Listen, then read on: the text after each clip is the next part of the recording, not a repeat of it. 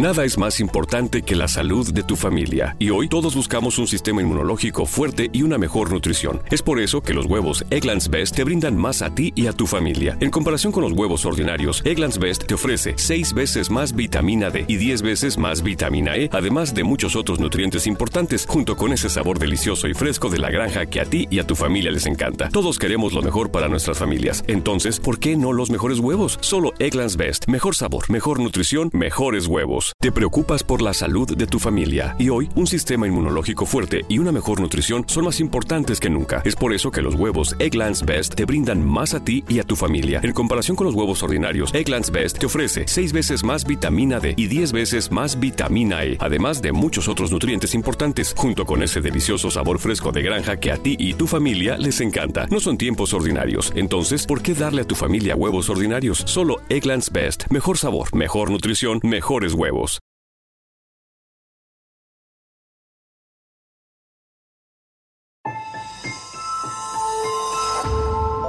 Durante años, se pensó que el Yeti vivía en los Himalayas. ¡Bienvenidos al Himalaya! Hoy, después de una extensiva investigación, sabemos que no es así. El Yeti está en México. Y este es su espacio. Yo, check this out.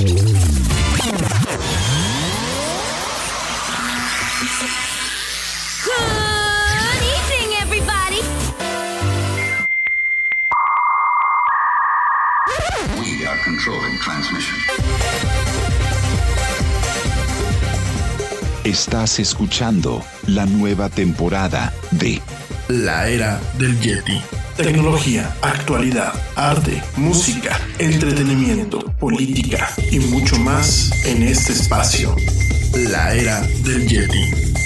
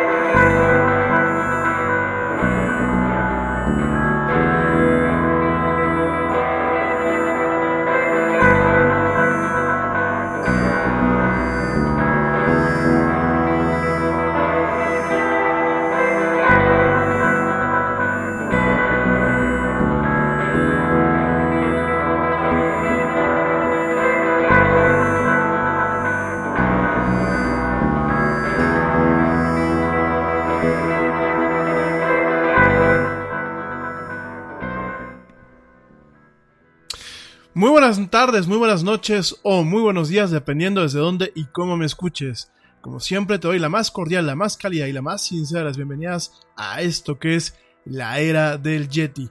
Yo soy Rami Loaiza y como siempre me da muchísimo gusto estar contigo hoy, miércoles 7 de, no diga, miércoles 6 de enero del 2019, en este programa donde hablamos de mucha actualidad, mucha tecnología, y muchas otras tantas cosas más. Gracias, gracias por escucharme, gracias por escucharnos en vivo, una disculpa por la demora, vamos llegando aquí al estudio de la era del Yeti.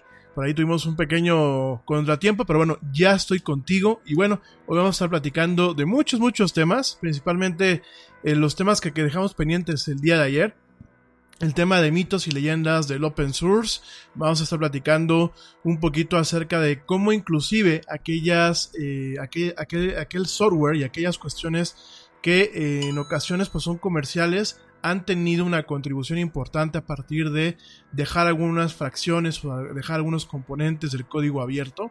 Eh, vamos a estar platicando, bueno, pues esta cuestión. Vamos a platicar de un programador que es Miguel de Casa, que es un programador mexicano muy brevemente, lo, vamos a platicar, pero no podemos dejarlo a un lado porque, bueno, pues él ha sido uno de los grandes, eh, pues, eh, promotores de lo que es eh, las iniciativas de código abierto, las iniciativas de open source, como lo llamamos. Además de que, bueno, ha contribuido mucho al tema tecnológico. Lo vamos a platicar. Vamos a estar hablando un poquito acerca de estos temas, ¿no? Y también vamos a hablar un poquito del tema de las patentes libres, de lo que es este el eh, patent left o inclusive un poco la desviación del copyleft. Vamos a estar platicando pues un poquito de estos términos. Vamos a ver cuál es cuál del eh, por qué cada, cada forma de trabajar tiene sus ventajas y sus ventajas. El término del código cerrado o el código propietario o el software comercial, qué ventajas tiene. También vamos a platicar del tema de eh, el software de código abierto, el software libre, qué ventajas tiene, qué desventajas tienen ambas cosas. ¿Cuándo es cuando se juntan y vemos algunas, algunas cuestiones en el avance tecnológico? Vamos a estar platicando pues también de ese tipo de, cuestiones tanto el día de hoy como mañana. Y eh, por supuesto pues, vamos a estar dando pues alguna lista, una pequeña lista de software que es de código abierto, y eh, que bueno, últimamente ofrece beneficios muy similares o inclusive en algunos casos sobrepasan los beneficios del software comercial. No con esto nos ponemos aquí en plan eh, socialista ni en plan de izquierdas, pero bueno, directamente vamos a, a, pintar un panorama completo, un panorama que me parece interesante discutir y sobre todo quitarnos un poquito los mitos y las leyendas, ¿no? Ni el software comercial es malo, ni está mal que se apoye a empresas que invierten mucho dinero, mucho tiempo, mucho talento humano en desarrollar grandes cosas. Y tampoco está mal definitivamente apoyar aquellas iniciativas que son directamente de código abierto, que en esencia no tienen un costo económico de primera instancia, pero como lo vamos a estar platicando en el día de hoy, y el día de mañana, pues nos topamos en algunas partes con costos que vienen muchas veces de la capacitación, de la preparación, del mantenimiento, eh, de, diferentes cosas, ¿no? Vamos platicando de estos temas el día de hoy, también vamos a estar platicando si nos da tiempo, si no mañana lo haré, de algunas cuestiones eh, de los 15 años de Facebook. Acuérdate que el día de ayer, bueno, pues fue con lo que salió el programa.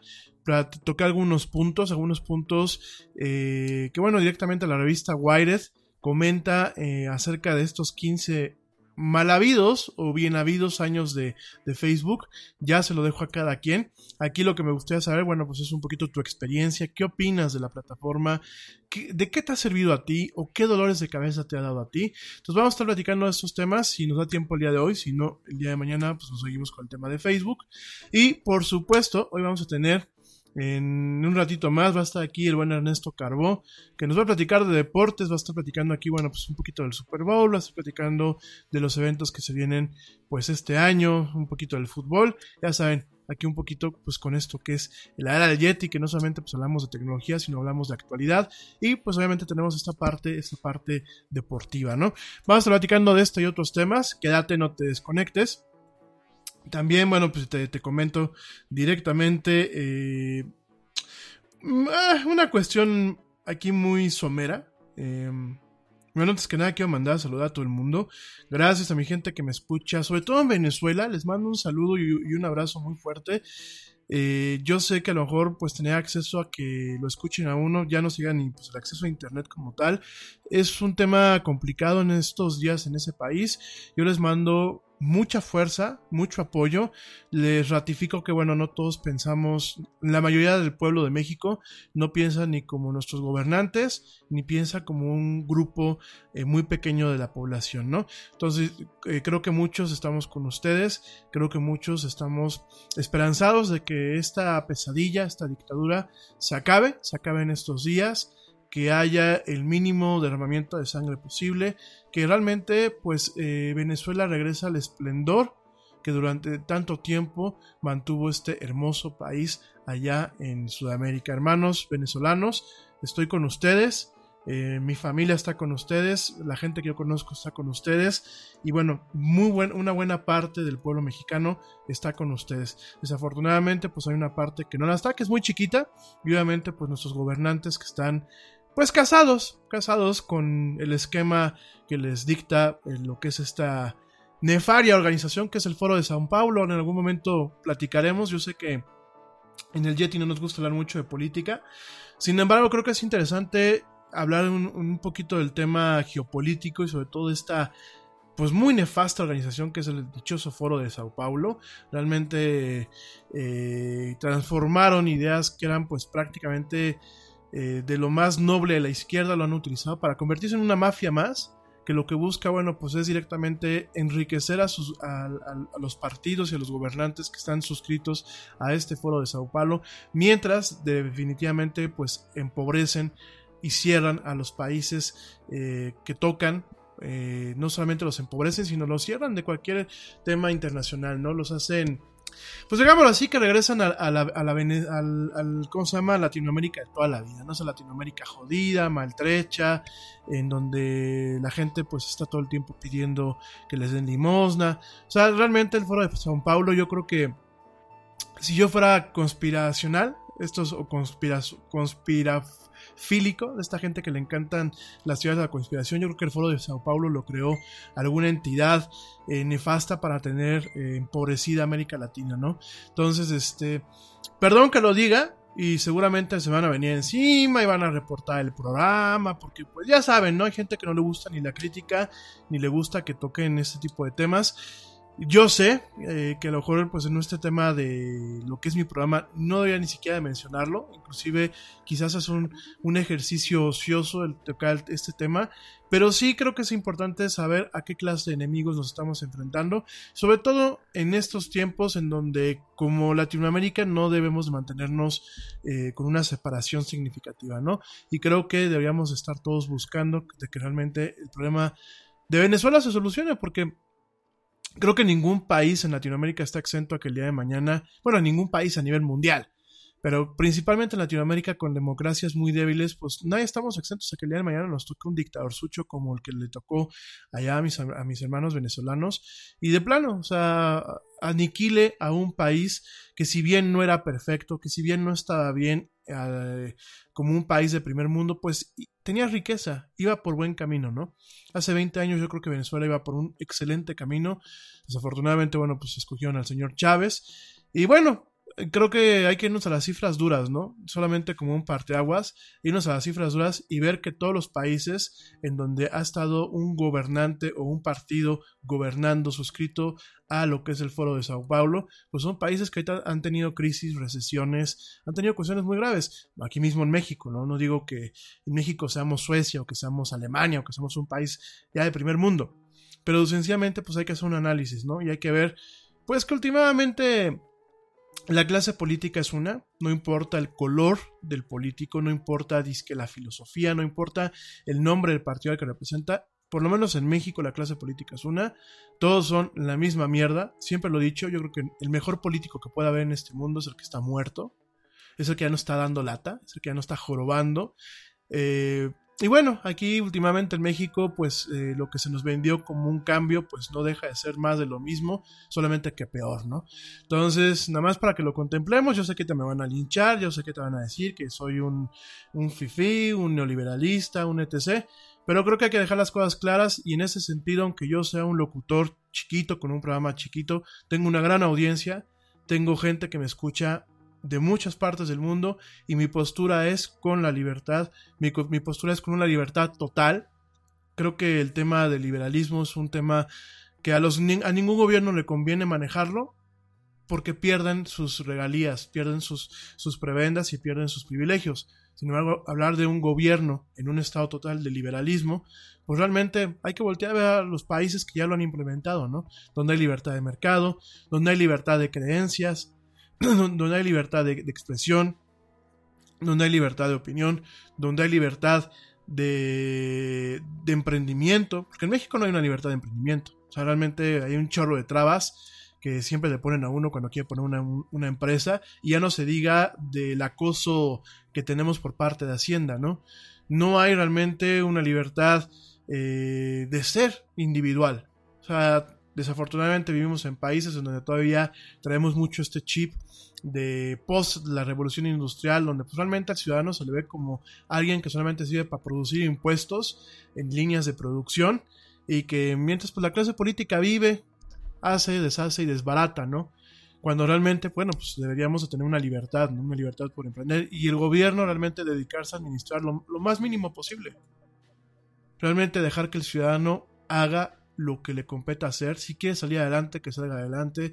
Si quiere emprender, que emprenda. Si quiere hacer y deshacer mientras no viole las leyes, mientras no sea un criminal y mientras no pase por el, derecho de las demás personas, creo que debería estar permitido.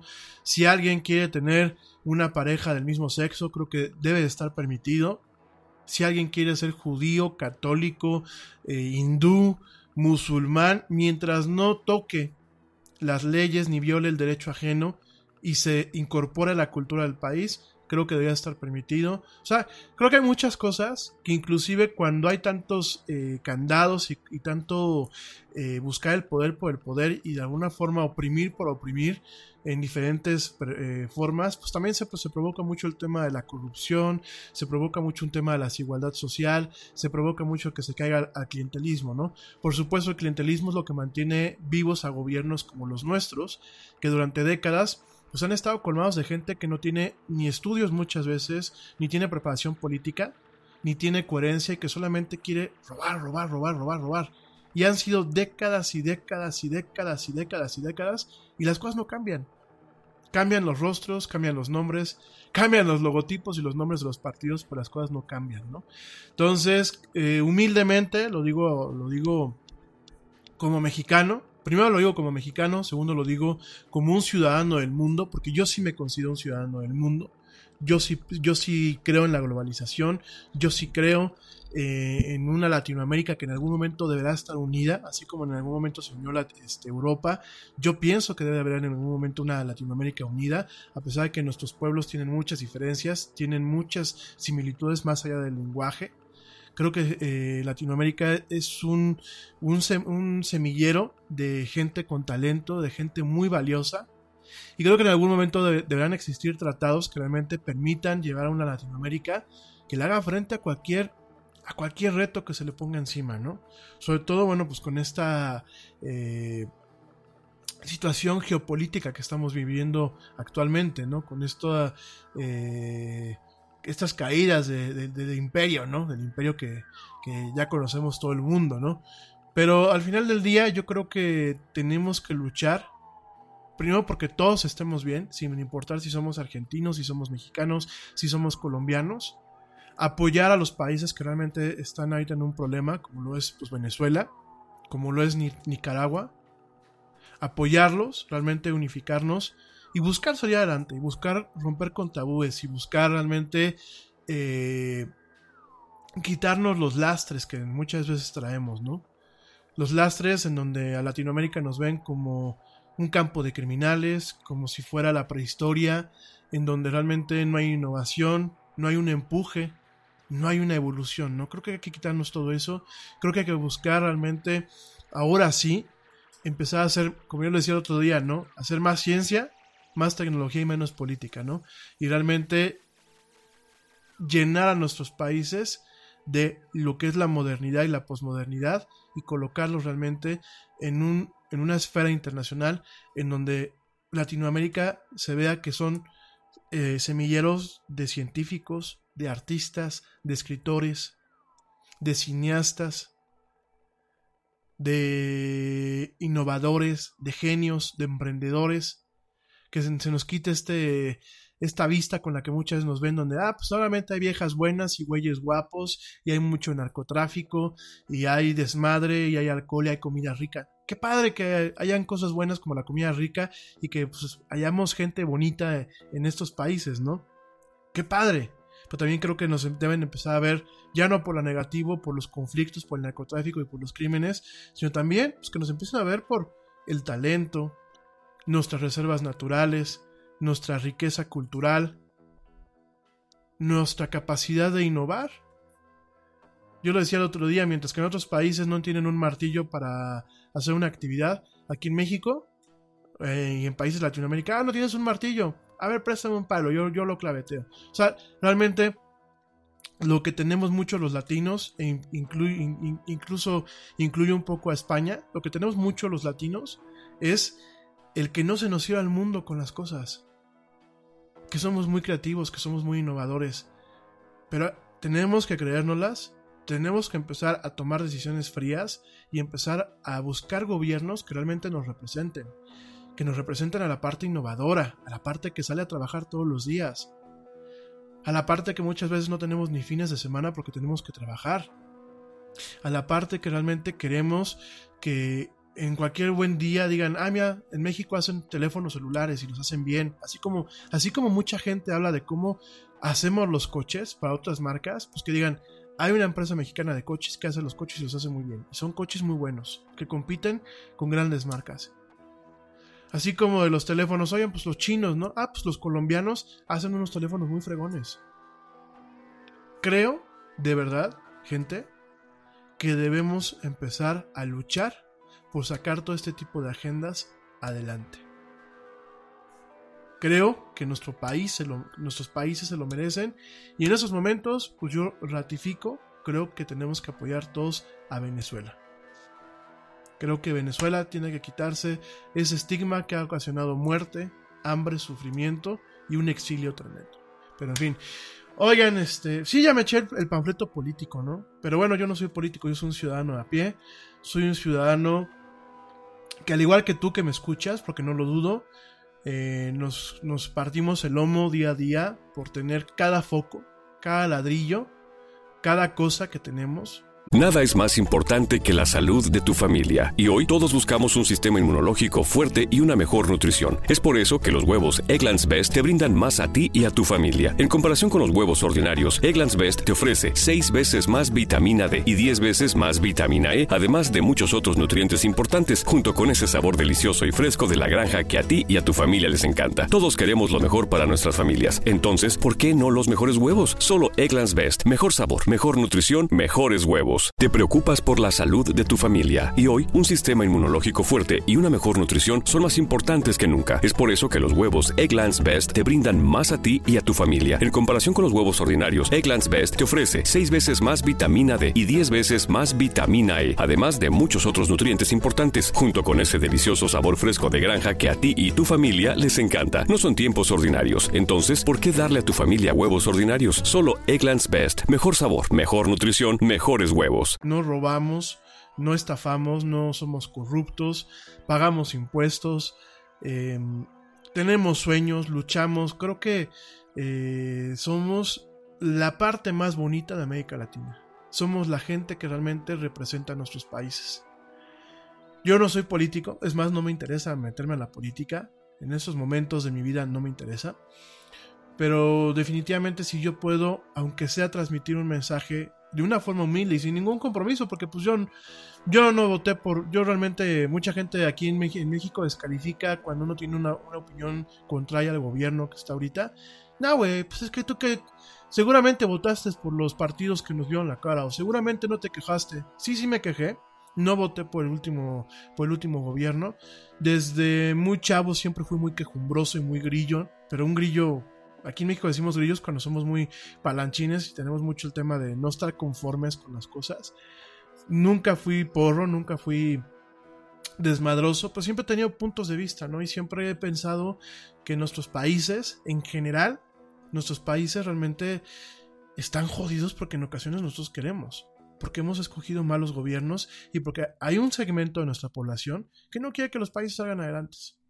Hay un segmento en México, hay un segmento en Venezuela, que desafortunadamente pues, fue el en que el parte llevó al país en la situación en la que está, pero hay segmentos en Estados Unidos, ¿no? El, el segmento que puso a Trump en, Reino Unido, el segmento que está apoyando el Brexit, que es un, es un movimiento desgarrador y es un golpe contra la Unión Europea, pero también contra la, eh, el Reino Unido. O sea, hay pequeños segmentos de gente que no es porque tengan una opinión diferente a nosotros. Digo, qué padre que haya una diversidad de opiniones. Es porque realmente quieren ver a los países mal. Es porque realmente nos quieren ver jodidos a todos, ¿no? Es porque realmente quieren una agenda en donde si yo tengo mucho dinero, pero tengo complejos, ah, bueno, pues si todo el país está, está jodido, yo puedo, yo puedo brillar más, porque mientras hasta mi vecino que tenía dinero se está muriendo ahorita de hambre, a mí me sigue yendo bien, ¿no? O sencillamente es un segmento de la sociedad que dicen, pues yo no tengo ganas de salir adelante porque me da hueva, porque no quiero, no quiero estudiar, no quiero prepararme, no quiero trabajar lo que trabaja ese cabrón, no quiero hacer un sacrificio de trabajar de lunes a domingo. Ah, no, yo quiero entonces que si yo no puedo estar bien, pues que todos estén igual de jodidos. Y ustedes hagan la reflexión, solamente véanlo, analicen a la, a la derecha alternativa, este, allá en Estados Unidos, eh, analicen a, a, la tan querida izquierda que tenemos aquí en México, que es irrespetuosa, es grosera, es prosaica, es, eh, ellos dicen que la libertad de expresión pues son los primeros en que si uno tiene un punto de vista que difiera de ellos, lo agreden a uno y cuando no tienen argumentos se metan a los perfiles o le empiezan a rascar a uno para ofenderlo, ¿no? O lo que pasó el año pasado aquí con el Yeti, ¿no? Que sencillamente porque yo comenté que no me parecía cómo se hacían las encuestas, pues bueno, reportaron el programa para tumbarlo y me tumbaron la página web de la, de la del Yeti, ¿no? Entonces, esa es la izquierda, ¿no? La izquierda tan llena de paz, tan progresista, que lucha contra el fascismo y lucha contra las injusticias del mundo, bueno, pues se volvió en el verdugo, ¿no? Bien dicen que uno cuando lucha el, contra el sistema, mientras no es parte del sistema, ¿no? En el momento en que te vuelves parte del sistema, pues luchas contra lo que antes, este, contra el bando en el que tú antes estabas, ¿no? Digo, así es, y hay que analizarlo, ¿no? Y yo creo que como una sociedad moderna, o una sociedad postmoderna, tenemos que identificar a estos personajes reconocer que no se puede hacer nada por cambiar su mentalidad y pensar, ya no nos toca quizás a mi generación, les toca a las demás generaciones, pensar qué se va a hacer con ellos. Pensar qué se va a hacer con la generación que, por ejemplo, en España está buscando un tema separatista, ¿no? O sea, un, un país que ha sido eh, azotado por una dictadura, azotado por guerras, azotado por muchos conflictos. Ah, bueno, ahora, quieren que Cataluña se separe, ahora quieren que los vascos se separen y quieren armar un desmadre que solamente beneficia a, una pequeña, a unos pequeños intereses, ¿no? El tema del Brexit, aquí el tema de que la izquierda quiere que se acaben las empresas, quieren que pues todo el mundo estemos en la jodida, que el gobierno pues nos dé lana, ¿no? No, es que anoche lo escuchaba. Fíjense, perdón que toque el tema, ¿eh? Nada más quiero, es un parteaguas. Anoche escuchaba yo en un programa medio obligado, porque mi mamá ahora le ha dado por buscar un tema de mantenerse informada, ¿no? Yo ya en las noches intento ya no escuchar noticias, ¿no? Y es un programa un tanto nefastoide que pasan en las noches en un canal que se llama Foro TV, que es unos chavos, unos chavos que primero estuvieron de grillos y de revoltosos, y después, pues para callarlos, les dieron un programa de televisión. Entonces, pues en ese momento dejaron de ser eh, parte eh, antisistema y se volvieron parte del sistema, les guste o no les guste, ¿no? Y hay una parte de los seguidores aquí del partido que está gobernando diciendo que la Fórmula 1 era un evento para gente rica y que debían de quitarlo porque los ricos pues no tienen derecho a nada de eso, ¿no? O sea, no importaba la derrama económica que hay, no importaba de que hasta el taquero que tiene cerca su, su, puesto se ve beneficiado por un evento como la Fórmula 1. No importa que hay chavas que hacen su agosto ahí como edecanes de una forma respetuosa.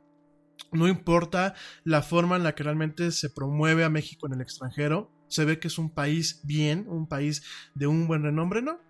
Y salían diciendo que había que quitarlos y que los fifís y que todo estaba muy mal, que porque era para una clase pudiente, ¿no?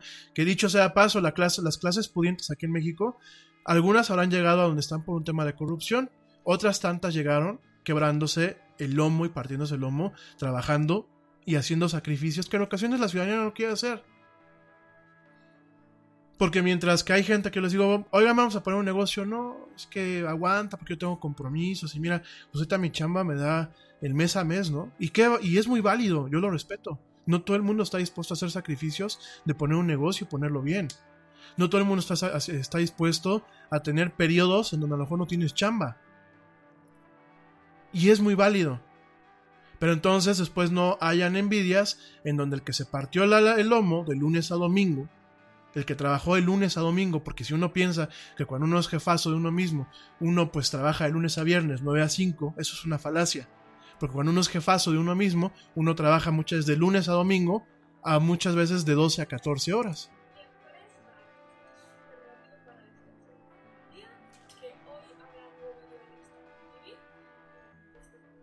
Ah, caray, ¿y quién me manda mensajes? ¿Qué pasó? Bueno. Oigan, ¿de dónde salió ese audio, eh? Ah, se abrió aquí en, Ay, me abrió en una ventana. Yo dije, pues, ¿quién me está hablando? Perdónenme. Entonces, eh, señal divina, para que ya me calle. No, pero en serio, gente. Eh, yo escuchando eso y diciendo de que, bueno, pues que era un, evento superfluo y un evento tal cual. Y, empiezas a escuchar a esta izquierda que dice que no quiere a los transgénicos y que no busquemos un tema de un avance. Por aquí hay varias gente que, de ustedes que me han dicho, es que México no necesita tecnología ni vanguardia, ¿no? necesita paz social, ¿no? Puta. Entonces, miren, a grandes rasgos, solamente lo único que quiero decir es, este, vamos a quitarnos este tipo de estigmas, vamos a quitarnos este tipo de cosas, vamos a buscar que nuestros países salgan adelante. Mi apoyo total, incondicional, a, directamente a lo que es este eh, Venezuela. Y bueno, de verdad un saludo a mi gente allá, espero que las cosas se compongan. Y un saludo a toda la gente que me escucha, a mi España tan querida, ojalá que acabe la crisis política que están sufriendo. Y a toda la gente que me escucha allá en Colombia, en, en Uruguay, en Guatemala, a mi primo Edgar y a su gente que ya me escucha, un saludo, un abrazo, en Puerto Rico, en Costa Rica, de verdad, países hermosos, con gente hermosa, con gente muy buena, con gente que realmente brillamos y valemos mucho y que realmente necesitamos empezarlo a, a creer y realmente buscar la forma de avanzar con orden, con progreso y pues utilizando todas las herramientas que nos da la modernidad contemporánea. Oigan, llevo, eh, bueno, empezamos un poquito tarde. Rápidamente déjame te platico para cambiar ya a la parte que nos compete. La parte, la parte bonita de todo lo que, de lo que todo lo que estamos platicando aquí de tecnología, de ciencia. Déjame te platico que eh, pues este año, este año eh, ya es un hecho que sale esta plataforma de Disney Plus, esta plataforma de streaming que busca hacerle competencia directamente a Netflix, busca hacerle competencia a Hulu, busca hacerle competencia, bueno, pues a todo lo que hay actualmente en servicios de eh, streaming de video y de audio, ¿no? Entonces, este, Saludos a mi amigo Lupillo que me está escuchando. Te mando un fuerte abrazo, querido amigo. Gracias por mandarme tu mensaje.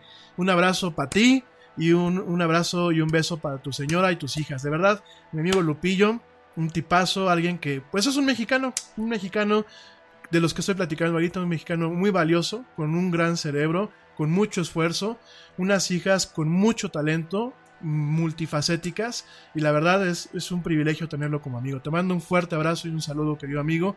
Gracias por tus comentarios. Y saludos en general a todo el mundo. Les platicaba de Disney, esta plataforma Disney Plus. Pues esta plataforma que pues, piensas es como va a ser el Netflix de Disney, ¿no? Definitivamente se lanza este año. No se sabe todavía el precio.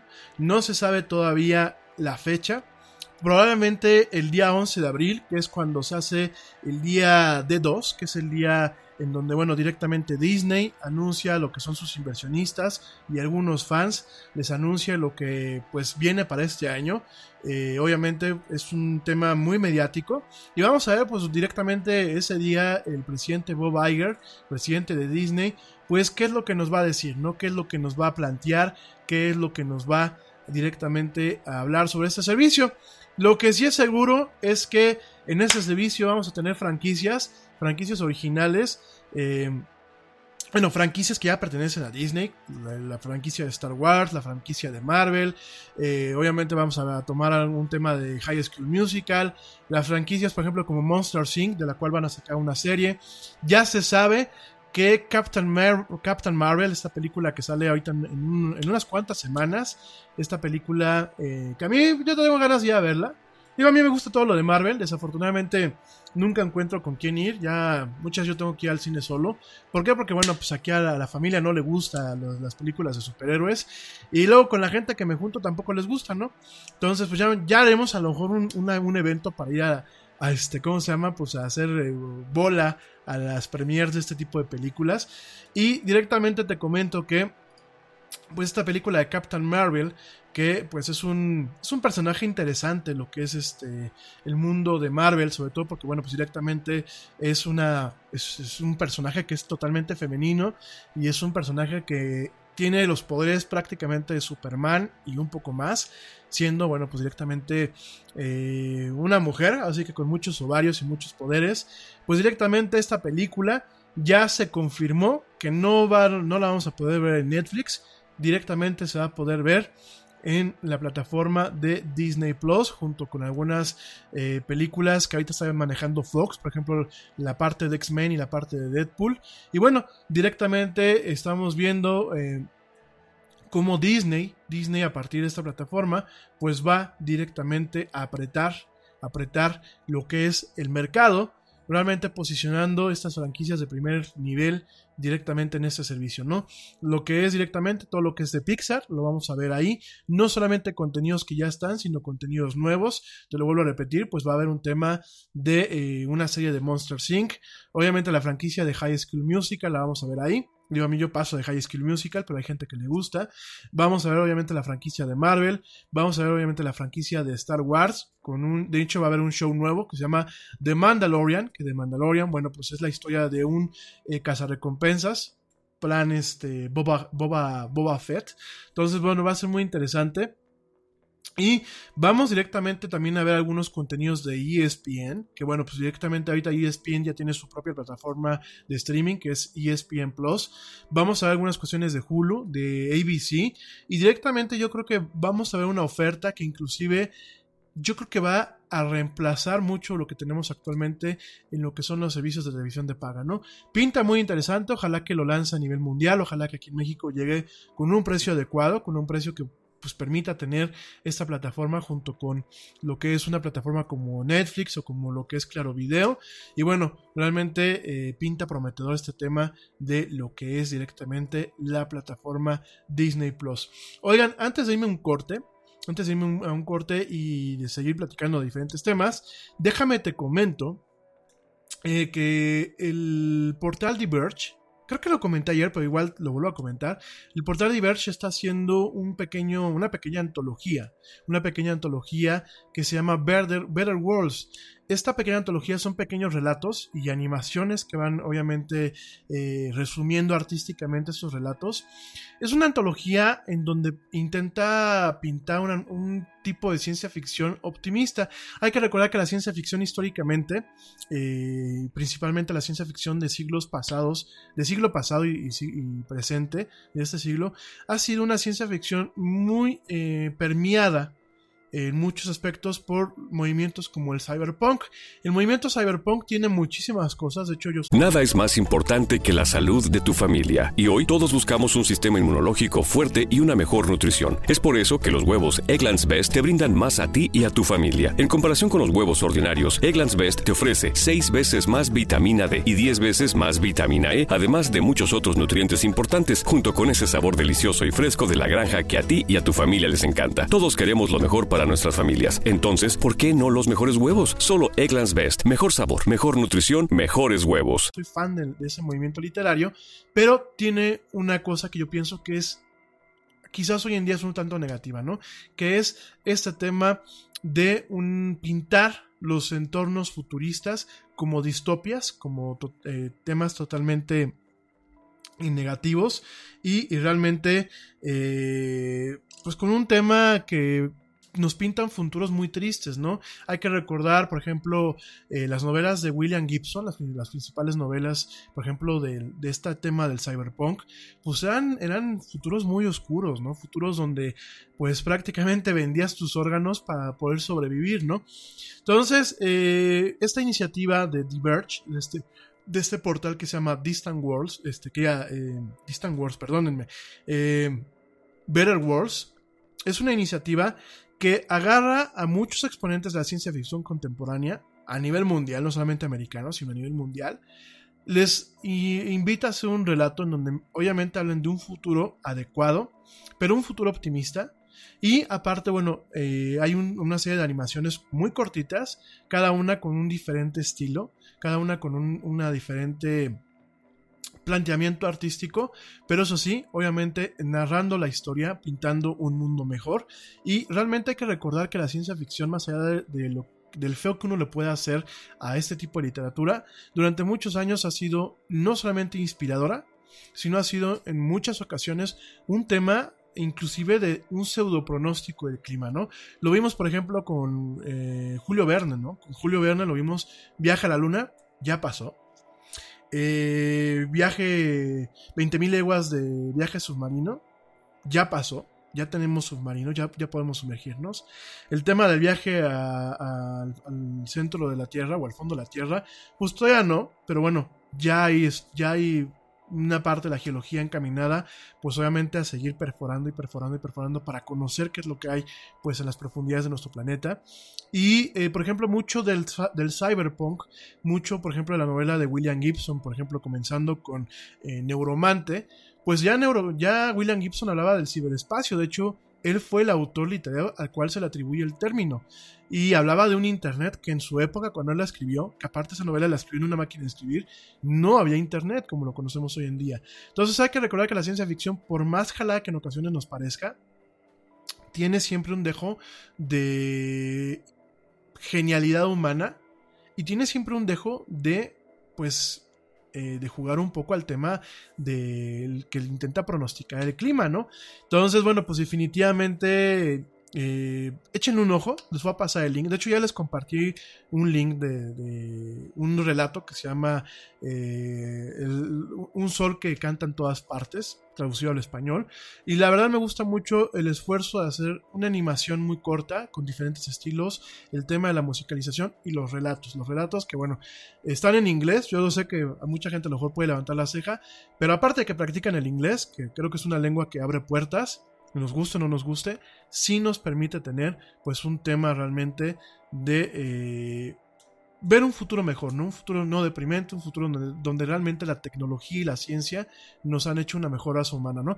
Y sobre todo, amigos de pueblos latinos, de, ciudadanía, de ciudadanos latinos, echémosle un ojo para que no nos asustemos con la ciencia, ¿no? Y para que realmente sigamos fomentando el desarrollo tecnológico, científico, industrial y social en nuestros países. En fin, oigan gente, me voy rapidísimo, rapidísimo a un corte, no me tardo. Ya se va a conectar mi, buen amigo Ernesto para platicar un poquito con nosotros de deportes. Y bueno, no me tardo nada. Te recuerdo nuestras redes sociales, facebook.com diagonal la era del Yeti, Twitter arroba el Yeti oficial, Instagram arroba la era del Yeti. Y bueno, para la gente que me está escuchando en vivo, muchas gracias. Y para la gente que me está escuchando en diferido, ya saben que me pueden escuchar en plataformas como Spotify, iHeartRadio, TuneIn, Stitcher y por supuesto las tiendas de podcast de iTunes y de Google Play. No me tardo nada, ya regreso. Estás en esto que es la era del Yeti.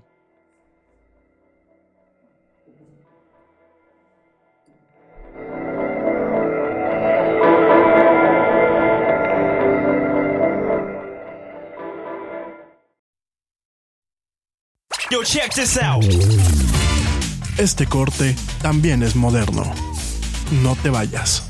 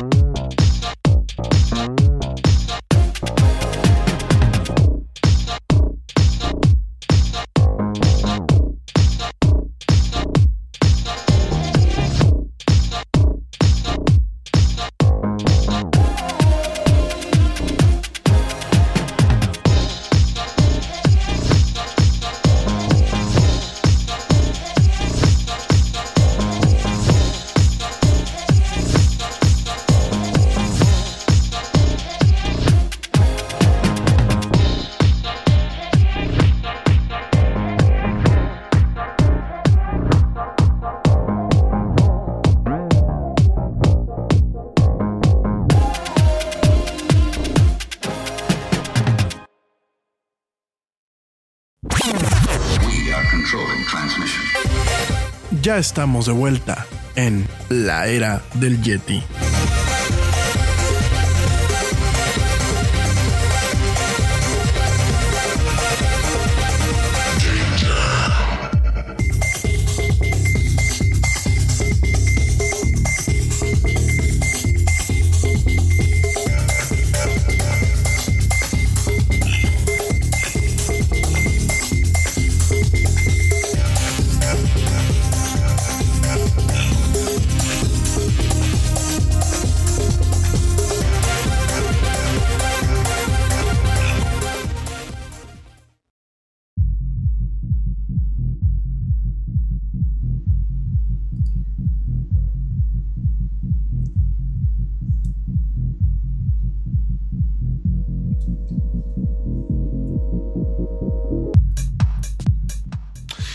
Ya estamos de vuelta en esto que es la era del Yeti. Gracias a toda la gente que me sigue escuchando.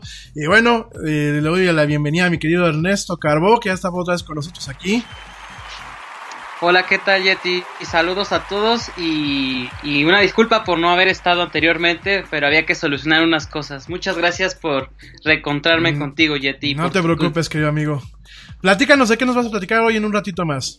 Sí, rápidamente les comento lo que les tengo hoy. eh, lo, bueno, hoy se dio el clásico de España entre el choque entre el Real Madrid y el Barcelona entre la Copa del Rey. Esto va a definir quién de ellos dos pasa a la final. Así que hoy se dio el primer encuentro y ya el de vuelta es el 27 de este mismo mes y estaremos platicando de eso, de que hay golf en la Ciudad de México de primer nivel del 24 al 26 para que los que son amantes del golf, bueno, estén a pendientes, lo podrán ver por televisión de paga que lo transmite la cadena de ESPN y también tenemos, bueno, la tabla de la Premier League, la Liga Española y la Liga Mexicana que, que voy a comentar unas cuantas cosas de, de los fichajes y del fútbol mexicano. Y tenemos también el calendario de febrero para que no se pierdan todo, todos la audiencia, toda tu audiencia, eh, los partidos que más relevantes porque se acerca la Champions League y muy muy muy buenos encuentros. Padrísimo, mi querido Neto. Bueno, pues ya, lo, ya vamos a platicar en unos minutos más. Este, rápidamente, déjenme les doy una nota que no la había dado, pero es una nota muy importante y es una nota que aquí en, en México, tristemente, es una nota triste, pero es para que hagamos un poco de reflexión. Por inseguridad, los científicos abandonan el gran telescopio milimétrico. Costó 200 millones de dólares. El gran telescopio milimétrico, Alfonso Serrano, es un telescopio que se ubica en la Sierra Negra, eh, entre Puebla y eh, Veracruz. Y bueno, de- desafortunadamente se encuentra fuera de servicio debido al temor del personal por ser víctimas de la inseguridad que se suscitan en estas carreteras que sirven de acceso al gigantesco proyecto. Fíjense que bueno, pues esta inversión de 200 millones de dólares está varada. Luego de que bueno, pues el año pasado concluía la construcción de este megaproyecto que realmente llevó casi 20 años, fíjense nada más, y en el cual participaron el Instituto Nacional de Astrofísica, Óptica y Electrónica de México y la Universidad de Massachusetts en los Estados Unidos, ¿no? En este sentido, bueno, pues la verdad es muy triste que esté pasando esto. Este gran telescopio milimétrico es el telescopio más grande de su tipo en todo el mundo, con una antena de 50 metros de diámetro capaz de apuntar a 90 grados en forma vertical. Tuvo pues obviamente un costo de 200 millones de dólares, casi 20 años de trabajo. El 70% fue invertido por el INAOE y el resto por la Universidad de Massachusetts, ¿no? Ese telescopio, bueno, pues eh, directamente es capaz de estudiar los orígenes de las estructuras en el universo, estudiar la formación de las primeras estrellas que hay en el universo, la formación de los planetas y la síntesis de moléculas complejas que dan formación de vida. Esto, bueno, pues de acuerdo al astrofísico mexicano Arturo Gómez y pues tristemente este tema se encuentra ahorita parado. Ojalá que alguien que tenga en su poder poner seguridad, aunque sea de forma privada, pues ayuda, porque la verdad, digo, para, para algo que tenemos, así como este telescopio, bueno, este detector de neutrinos que tenemos también aquí en México, pues estos telescopios son cosas que nos sirven, son cosas que realmente eh, nos permiten crecer en este país, que nos permiten realmente eh, salir adelante con muchas cuestiones y realmente eh, fortalecer fortalecer, fortalecer lo que eh, pues es nuestro país, ¿no? Y fortalecer los talentos que tenemos aquí, fortalecer el conocimiento que tenemos acerca de diversas cuestiones. Pues la verdad es una pena que esta inversión, que aparte, bueno, pues es una inversión muy grande, pero es una pena que esta inversión pues esté varada, ¿no? Entonces nada más para comentarlo. Nada es más importante que la salud de tu familia. Y hoy todos buscamos un sistema inmunológico fuerte y una mejor nutrición. Es por eso que los huevos Egglands Best te brindan más a ti y a tu familia. En comparación con los huevos ordinarios, Egglands Best te ofrece 6 veces más vitamina D y 10 veces más vitamina E, además de muchos otros nutrientes importantes, junto con ese sabor delicioso y fresco de la granja que a ti y a tu familia les encanta. Todos queremos lo mejor para nuestras familias. Entonces, ¿por qué no los mejores huevos? Solo Egglands Best. Mejor sabor, mejor nutrición, mejores huevos. Te preocupas por la salud de tu familia y hoy un sistema inmunológico fuerte y una mejor nutrición son más importantes que nunca. Es por eso que los huevos Egglands Best te brindan más a ti y a tu familia. En comparación con los huevos ordinarios, Egglands Best te ofrece 6 veces más vitamina D y 10 veces más vitamina E, además de muchos otros nutrientes importantes, junto con ese delicioso sabor fresco de granja que a ti y tu familia les encanta. No son tiempos ordinarios, entonces, ¿por qué darle a tu familia huevos ordinarios? Solo Egglands Best. Mejor sabor, mejor nutrición, mejores huevos. lo tomes en cuenta. Oye, por otro lado, por otro lado, déjame te comento, déjame también te, sigo comentando que este eh, el tema de lo que es eh, el código abierto, que es lo que vamos a platicar el día de hoy. Ya el día, ya el día de mañana platicamos un poquito el parteaguas acerca de lo que es directamente el tema de eh, Facebook, de los 15 años de Facebook. Si no lo escuchaste el día de ayer, te recomiendo que escuches el programa del día de ayer. Sobre todo, bueno, pues para estar en la misma frecuencia. Mañana vamos a platicar un poquito acerca de ese tema. Los 15 años. Y un poquito acerca de la historia del Facebook, ¿no? Yo sé que muchos quizás ya vieron esta película de la red social que en muchas cuestiones pues sí se apega a lo que es directamente esta eh, la formación de esta de esta plataforma pero eh, bueno mañana vamos a volver a platicarlo un poquito con profundidad eh, vamos a hacer un poquito un parteaguas y a evaluar realmente pues un poquito acerca de las cuestiones en torno a lo que es esta plataforma de redes sociales que pues es directamente eh, Facebook bueno dicho esto déjame eh, entro de lleno con el tema de el open source o las cuestiones de código abierto. Ya mañana eh, platicamos un poquito acerca bien ya de este eh, de otros temas. Y eh, también pues para que no se nos vaya mucho el tiempo y el buen Ernesto pues pueda platicar, platicarnos algunas cositas también por acá. Fíjate que eh, es muy, muy común malinterpretar, yo te lo decía el día de ayer, es muy común malinterpretar muchas veces lo que es el software de código abierto o lo que son las cuestiones de patente abierta o de patente libre, pensando que todo lo que es de código abierto es gratuito o que todo lo que es de código abierto pues es malo, ¿no? O es, es, un software de mala calidad. Em, perdón. Para esto yo también creo que debemos entender pues un poquito eh, qué es exactamente lo que es el software de código abierto, ¿no? ¿Qué es todo ese tipo de nociones que van en torno a lo que es la forma de generar licencias o de generar permisos, de generar reconocimientos, más que nada o más allá de lo que es un término de capitalización directa. Sí es muy común que mucho software de código abierto eh, sea gratuito hasta ciertos puntos, pero no es una norma ni es una ni es una máxima, así como también eh, no es una máxima que todo el software comercial sea caro, sea malo, sea excelentemente bueno o inclusive, bueno, pues inclusive no haya un tema de software comercial gratuito, ¿no? Entonces, eh, para todo esto, pues te tengo que empezar a platicar que el, el tema de lo que es el, el software de código abierto, de fuente abierta, creo que para, para empezar a entender esto te tengo que platicar un poquito qué es una fuente, qué es, el, qué es la fuente del software, ¿no?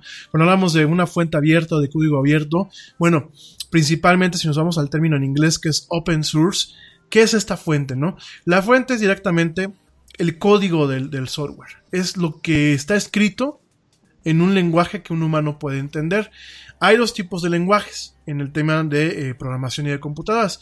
Hay lo que es el lenguaje de máquina, lo que se le conoce también en inglés como bytecode o machine code, que es directamente eh, pues de alguna forma las instrucciones o los comandos eh, que ya están interpretados o ya están compilados o ya están diseñados directamente para que una máquina los entienda. Es el nivel más bajo de un lenguaje y bueno, pues directamente eh, en muchos aspectos se interpretan en unos y ceros. Y estos unos y ceros últimamente se terminan interpretando a nivel de componentes electrónicos directamente en impulsos eléctricos que se definen en encendido o apagado. Hay que recordar que los circuitos y la base de la computación moderna pues responde a un concepto de encendido y apagado. Encendido, que son bits y bytes, ¿no? Tal cual. Entonces, eh, cuando ya entendemos eso, hay que entender que, bueno, antes de llegar a este nivel, que es el nivel más bajo, tenemos una capa en donde contamos con una serie de lenguajes que permiten, pues, a un ser humano programar una máquina. que es programar? Escribir una serie de instrucciones para que la máquina en su momento las, las interprete de forma automática o bien las interprete en base a eh, instrucciones que sean eh, de alguna forma introducidas o comandadas por parte de un usuario, ¿no? Entonces, esto parece ser que es muy trivial, pero no es trivial, obviamente lleva muchos procesos, lleva muchos, eh, muchas cuestiones. En el pasado, pues muchas de estas máquinas se programaban prácticamente con cintas, se practicaban inclusive, bueno, con esas tarjetas que tenían agujeros, estas, este, tarjetas perforadas pues permitían programar en su momento computadoras eh, cuando todavía pues no existía las métodos y las técnicas de almacenamiento que hoy, que hoy hay y no existían los lenguajes de programación que hoy se tienen. Y eh, dentro bueno pues de lo que se crean esos lenguajes de programación para poder programar las máquinas encontramos diferentes tipos de lenguaje. Aquí la cuestión es que cuando se, se hace un programa no es que uno programa, hace un programa o lo escribe un programa y ya directamente como está se ejecuta, ¿no? Se tiene muchas veces que o interpretar, es decir, hay un programa especial en la máquina o una máquina especial dentro de lo que es la computadora física que se encarga de interpretar las instrucciones en tiempo real o también hay lenguajes que se le conocen como lenguajes de bajo nivel que permiten generar un código, una serie de comandos y después ejecutarlos para que la máquina los pueda entender, ¿no? Eh, cuando el comando está en un lenguaje que se puede entender, a eso se le conoce como una fuente, porque es la fuente de donde se emana un programa. Para modificar yo un programa, necesito, eh, en la mayoría de los casos, tener una fuente, tener un código fuente. Entonces, aquí nos encontramos con dos cuestiones. Cuando son códigos cerrados, es decir, que, eh, por ejemplo, una empresa como Microsoft hace un, sistema como lo es Windows, en donde cada componente, su código fuente, el código que tú y yo podemos leer y que podemos modificar, ese código obviamente está cuidado, está resguardado por esta empresa. ¿Por qué? Porque es parte de su propiedad intelectual. Es parte de lo que le permite a esta empresa pues generar un, un, sistema operativo como lo es Windows o generar una suite de productividad como lo es Office. Y encontramos también el código abierto como lo que es Linux, lo que, como lo que es OpenOffice o LibreOffice, que son software cuyo código está abierto. Es decir, yo puedo bajar estas aplicaciones y correrlas en mi máquina. Pero si yo quisiera, yo puedo bajar el código para entender cómo están hechas estas aplicaciones e inclusive puedo modificar estos códigos para beneficio mío siempre y cuando si yo lo voy a hacer público, esas modificaciones a, la gente, yo eh, tengo un compromiso en donde se me exige eh, de una forma cuasi legal en muchos aspectos que yo esas modificaciones las eh, comparta con la comunidad. Es decir, si yo, por ejemplo, tengo una aplicación Vamos a pensar la aplicación de la era del Yeti, ¿no? Para escuchar la era del Yeti. Y esa aplicación yo la base en una aplicación que ya existe en el mercado, que es, de código abierto. Yo agarro y le hago modificaciones, no tanto las modificaciones que a mí como Yeti me sirven, sino las modificaciones que, por ejemplo, corregí errores, agregué nuevas funcionalidades, en vez de que solamente transmita el audio, pues hay un módulo que también tiene un chat, que también puede transmitir video. Esas modificaciones, yo bajo ciertas licencias y bajo ciertos movimientos, yo me tengo que ver obligado a compartirlas con las demás personas. con las demás personas que hicieron o que se voluntariaron su trabajo para hacer esta aplicación.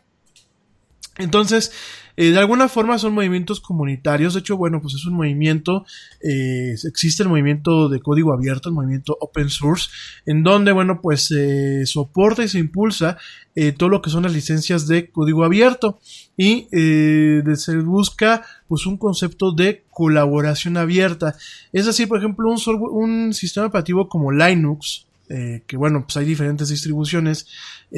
Linux es un movimiento, es un sistema en donde su creador, que se llamaba, eh, bueno, que se llama Linus Torvalds, Linus Torvalds, que ya platicaré en su momento de él, Linus Torvalds lo que él quería hacer, eh, perdón, Linus Torvalds, no Linus Torvalds, Linus Torvalds, eh, Linus Torvalds es un, un desarrollador de origen finlandés, que bueno, pues ya se naturalizó americano, y es un cuate, un ingeniero en sistemas, que creó y desarrolló lo que es el software, el software eh, de lo que es Linux y lo que y creó el núcleo, el núcleo de lo que es Linux, porque ojo, eh, cuando hablamos de sistemas operativos hablamos de el núcleo y hablamos de los componentes que de alguna forma eh, permean el sistema operativo.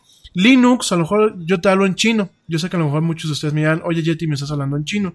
Pero fíjense que Linux es muy importante. ¿Por qué? Porque de Linux se crearon sistemas operativos como Android. Android, Android de los teléfonos, es una versión modificada por Google y obviamente eh, optimizada para un tema móvil, pero está basada en Linux.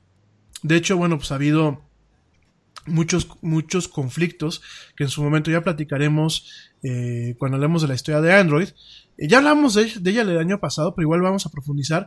Ha habido muchos conflictos. De hecho, hay un proyecto de Google que se llama Fuchsia, es un, así es el nombre clave, en donde en algún momento Fuchsia va a intentar reemplazar lo que es el Android como lo conocemos hoy en día.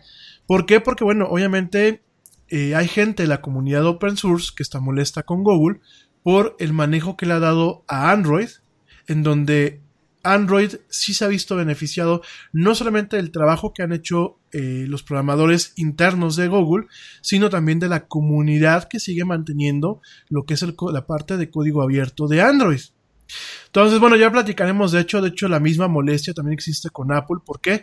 Porque Apple, para macOS, que yo te lo platicaba el día de ayer, Apple para macOS fundamentó su trabajo en una versión eh, de código abierto de eh, diversos sistemas operativos basados en Unix, que ahí, ahí te voy a platicar un poquito lo que es. Entonces, eh, hay una parte que obviamente de macOS que corresponde pues al trabajo que la empresa de Steve Jobs, que se llamaba Next, cuando hay que recordar que Steve Jobs hubo una temporada en que fue exiliado de Apple y fue en esa temporada en donde eh, cofundó Pixar, en donde cofundó, bueno, cofundó Next Computers y parte de lo que es el sistema operativo Next. De ahí se tomó fragmentos y actualmente existen en lo que es directamente macOS e inclusive en partes de iOS que pues es el sistema operativo de los iPhones. De hecho, muchas de las interfaces de programación inician con, un, con una pequeña abreviatura que se llama NS. Que yo al principio cuando empecé a aprender a programar eh, aplicaciones eh, en Swift, yo decía, bueno, pues, ¿qué es esto de NS, no? Y NS viene de Next Step, que Next Step era el sistema operativo que las máquinas Next eh, de Steve Jobs, de esta empresa, utilizaban en su momento, ¿no? Pero parte del sistema operativo de macOS, y es algo que ya en su momento volveré a platicar con ustedes, está basado en, Unix. De hecho, es un sistema operativo que mucho, mucho de sus, de sus núcleos, de, sus de su infraestructura más interna, está basada en Unix, al igual que, iOS, al igual que el sistema operativo para las iPads y para los iPhones, ¿no? Pero mucho de lo que es el, núcleo, el núcleo de, este sistema operativo se llama eh, Mac, eh, no Mac de Macintosh, sino Mac de velocidad, de Match, tal, cual, ¿no? Así como eh, las navajas Match 3 o como la velocidad Match, bueno, pues directamente el, núcleo, el kernel del sistema se llama Match. Y eh, parte de lo que son varios servicios del sistema y varios componentes del sistema, no la parte gráfica que vemos nosotros, no la parte de las ventanitas, ni la parte bonita del sistema operativo de Mac, sino la parte, digámoslo así, la parte del motor, la parte de, debajo del capote del, del, sistema operativo, está basado en un sistema que se llama Darwin. Además de Next, de Next Step, eh, parte del código abierto se llama Darwin. Y eh, aunque no lo creas, hay una comunidad que sigue eh, aportando correcciones, que sigue aportando ciertas características y ciertas cuestiones a este sistema operativo.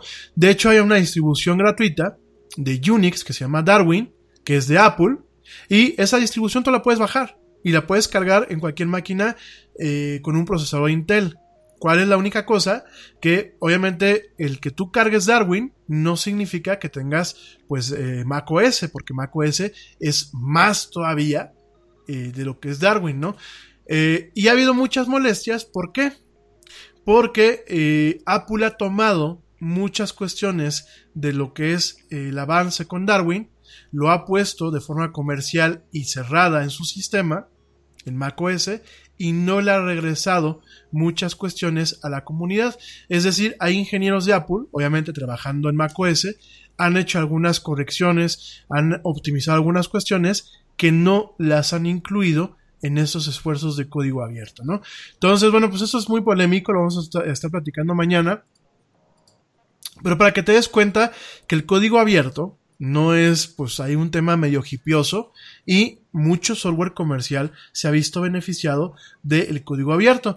En el caso de Linus Torvalds, Torvalds, perdón, Linus Torvalds al momento de crear Linux, él eh, de alguna forma está creando una versión de código abierto de Unix.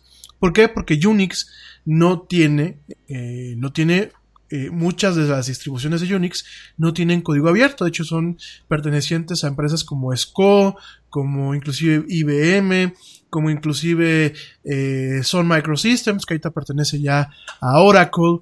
Entonces, bueno, pues realmente es un tema un poquito más complejo, ¿no? Y eh, ya platicaremos en su momento también de Linux Torvalds, ¿no? El software de código abierto, pues es eso, es un software que busca eh, promover un tema de donde si yo quiero aprender cómo se hizo un software de estos, pues uno tiene el acceso a este código para poderlo ver, para poderlo modificar, para poder construir sobre él, así como lo hizo en su momento Apple. Y también tienes un tema de, eh, de una forma principal, de un tema colaborativo. Es decir, si yo puedo aportar algo a una mejora, a un programa, yo lo aporto y colaboro con la comunidad internacional a que ese programa crezca, ¿no? Eh, un resultado de esto, por ejemplo, es Mozilla. El navegador Mozilla, el Mozilla Firefox, este navegador, pues es un esfuerzo comunitario. De hecho, eh, si tú quisieras ver cómo se hace un, navegador, tú puedes en algún momento entrar a la página de la Fundación Mozilla, que es una fundación, y bajar el código de este navegador para que tú veas cómo se programa cada componente cómo está estructurado y pues si tú aprendiste cómo, cómo programar y cómo hacer mejoras, puedas utilizar y aportar estas mejoras, ¿no? Fíjense que es muy curioso porque yo eh, en el 2000, en el 2000 fue cuando se abrió, se abrió el código de eh, Mozilla. Originalmente, eh, ¿ustedes saben por qué se llama Mozilla el navegador? Me imagino que no. Había una, hace muchos ayeres, había una empresa que se llamaba Netscape, que bueno, pues Netscape es una de las empresas más punteras en lo que es la historia contemporánea de lo que es el Internet como lo conocemos. Eh, Netscape fue eh, la empresa que hizo en su momento el primer navegador web comercial. Antes de Chrome, que todo el mundo lo conoce, o antes de Safari, eh, y antes obviamente de Internet Explorer y bueno, de todos los navegadores que hoy en día conocemos, antes de todo eso, habían varios navegadores eh, que no eran muy, muy acá, no eran muy fáciles de usar, no eran, no, eran, eran navegadores muy primordiales, ¿no? Y eh, una universidad, que ahorita no me recuerdo cómo se llama la universidad, ahorita te digo cómo se llama, digo, es que a veces tengo muchas cosas en la cabeza, pero había una universidad que fue la que hizo, ahorita te digo qué, qué universidad es, que hizo el primer navegador web, que se llamaba Mosaic. Mosaic eh, eh, fue el, primer navegador web de toda la historia. De hecho, eh, Mosaic principalmente corrió eh, o corría en su momento en Mac, posteriormente corrió en Windows y mucho tiempo corrió en lo que era Linux, Unix y bueno, diferentes plataformas, ¿no? Mosaic, ah, miren, Mosaic lo creó el Centro Nacional para Aplicaciones de Supercomputación, lo que es la NCSA, y que es parte de la Universidad de Illinois en Urbana-Champaign, que fíjense que como, como paréntesis, digo, voy a aprovechar para lucirme, algunos de los cursos y diplomados que yo he estado tomando, eh, los tomé directamente eh, y los sigo tomando directamente en esa universidad, en la Universidad de Illinois en Urbana-Champaign, por parte de la plataforma Coursera. Entonces, bien, ahí está este Centro Nacional de eh, Aplicaciones de Supercomputación. Gracias, mi querido Neto. Eh, estuvo a cargo, a cargo de eh, lo que es Mark Adresen. Y Mark Adresen, en su momento, se retira y junto con James H. Clark, que fue uno de los fundadores de Silicon Graphics, que ya hemos hablado de Silicon Graphics, crearon Netscape y Netscape creó en su momento lo que fue el navegador Netscape como tal. Ya les voy a platicar la próxima semana, porque mañana no nos va a dar tiempo, mañana es jueves. Pero la próxima semana les voy a platicar un poquito de la historia del Internet como lo conocemos hoy en día. Ya el año pasado lo, platiqué un poquito. Ah, no, la próxima semana tenemos, bueno, tenemos un par de días especial del Día del Amor y la Amistad, el amor en tiempos de Yeti, pero bueno, si no nos, da, no nos da tiempo la próxima semana, lo platico la que viene. Pero sí es importante porque Hoy mucha gente piensa que el creador de Internet, porque por ahí lo escuché hoy en la mañana, en un programa de televisión, era Mark Zuckerberg. No, perdónenme. Él fue el creador de Facebook. Realmente los creadores de Internet han sido varios, el Internet como lo conocemos, y la historia ha sido muy, muy amplia, ¿no? Y en su momento uno piensa que el villano era Bill Gates y que Microsoft era, era una corporación maligna. Y bueno, se ha hablado muchísimo de esas cosas. Sin embargo, pues no, las cosas no son como las pintan, ¿no? O sea, no hay absolutismo. Al, igual que muchas cosas en esta vida, no hay absolutismos. Y en el caso de la tecnología tampoco los hay. Entonces, déjenme me apuro, porque ya quiero que Ernestito hable. Pero eh, déjame te platico rápidamente. Bueno, pues Netscape, después de que fue adquirida por American Online y que hubo ahí un, un drama, un drama prácticamente tipo telenovela, pues en un momento el código del navegador Netscape se convierte en un código de código abierto se crea la Fundación Mozilla y en el 2000 directamente mucho de lo que era el código propietario de Netscape se libera al público y sobre, sobre esa base se empieza a construir lo que era lo que directamente el día de hoy es el navegador Firefox. Yo en su momento, y por eso te platico esto, yo fui muy escéptico. De hecho, fui de la gente que éramos, éramos voluntarios en el 2000 para probar eh, las primeras versiones de lo que era el navegador eh, Firefox, de lo que era el motor Gecko, de lo que era, bueno, todo esto que en algún momento platicaremos, y fui muy escéptico. De hecho, le tiré mucha mierda en su momento a Netscape y a Mozilla eh, por haberle dado en la, madre, o haberle dado al traste, pues directamente a lo que era en mi parecer, en mucho tiempo, fue un excelente navegador. Hoy en día pienso que Firefox es muy bueno, sí. De hecho, en muchas ocasiones me atrevo a pensar que es mejor que Chrome, a pesar de que ahorita la ventana que tengo abierta es una ventana de Chrome. Pero bueno, ya en su momento les platicaré de lo que de lo que fue la guerra de los navegadores, sobre todo para la gente que no supo un poquito sobre este tema, les voy a platicar. Y bueno, de cómo han ido avanzando, ¿no? Entonces, fíjense que el código abierto, realmente el código abierto empieza eh, las nociones de código abierto empiezan entre 1970 y 1980. Sin embargo, no es hasta que en 1979, digámoslo así, en los principios de lo que es el auge de la, de la computación personal, pues no fue cuando hasta Donald Cruz en esa época eh, crea un tipo de eh, tipografías y de representación tipográfica que se llama TeX, que hasta la, hasta la época sigue existiendo, y Richard Stallman en 1983 cuando crea el sistema operativo GNU, que GNU pues de ahí de alguna forma se desarrollan todo lo que es Linux, Unix y sistemas modernos, ¿no? En 1997 Eric Raymond publicó La Catedral y el Bazar, el libro, un libro que vale la pena leerlo, que, se que es un análisis con mucha reflexión de lo que es la comunidad hacker y de los principios del software libre.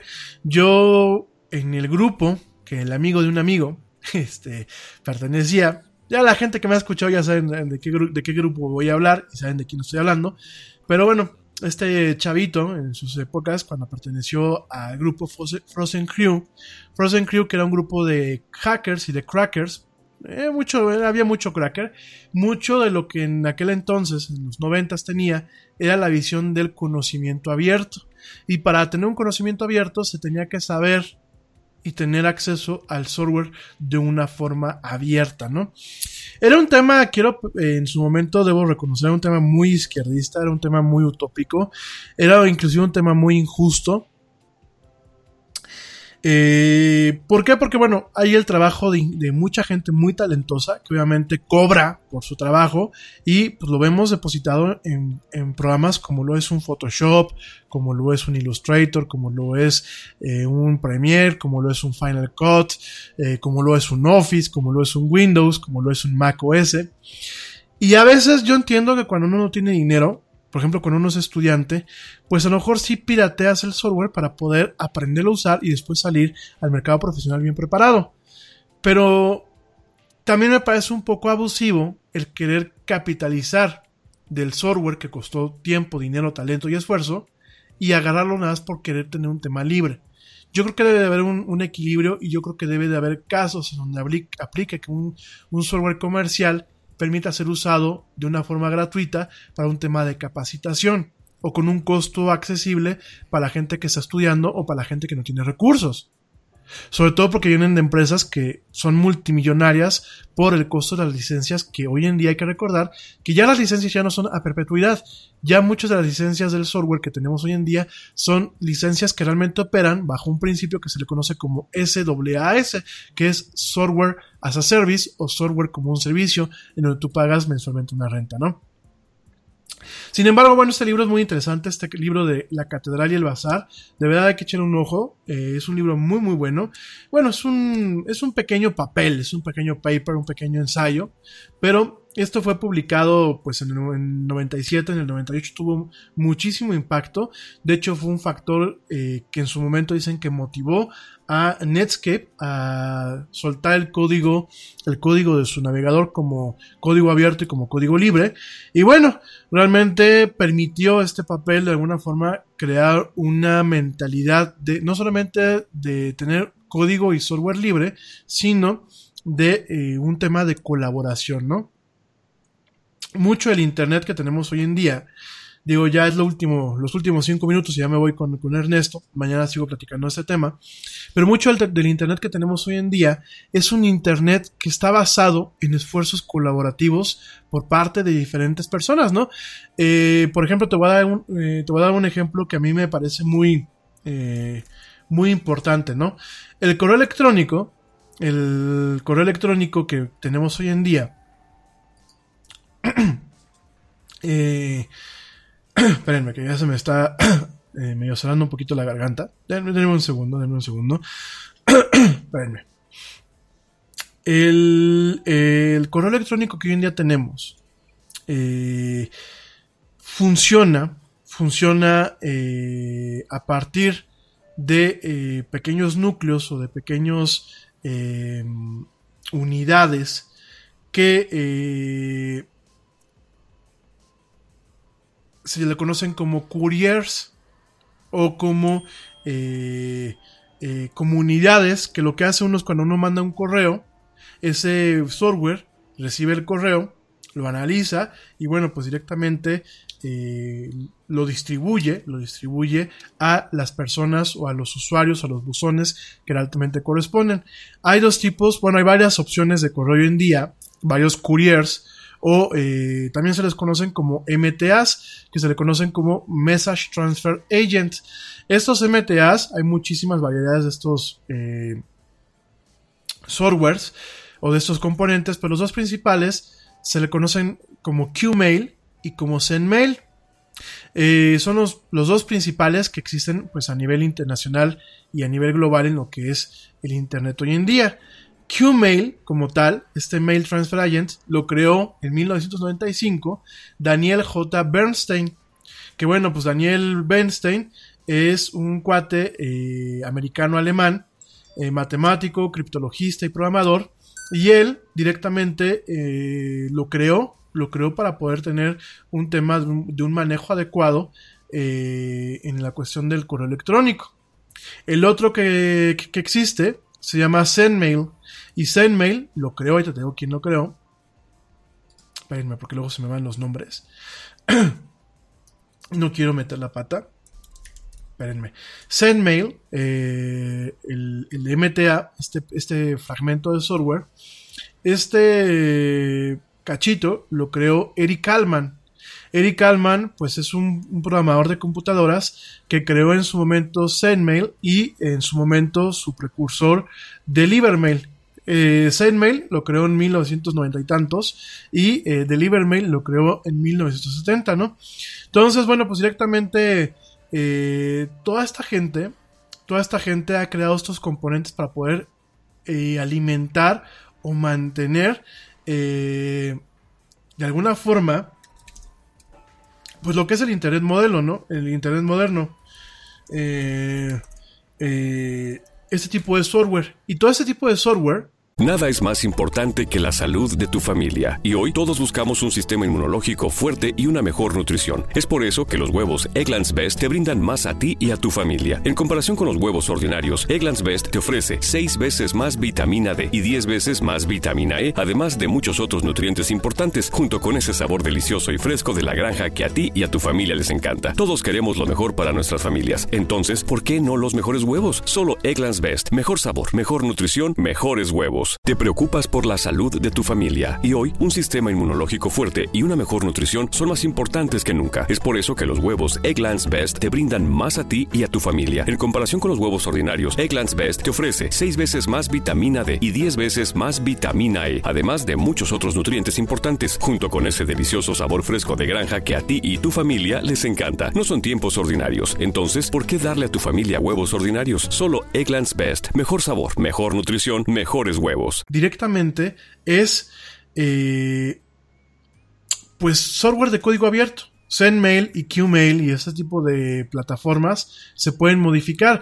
Como yo te lo decía en su momento, hay componentes de Android que tú puedes bajar, entender cómo se escribió Android y si tú tienes el conocimiento, poderlo programar, ¿no?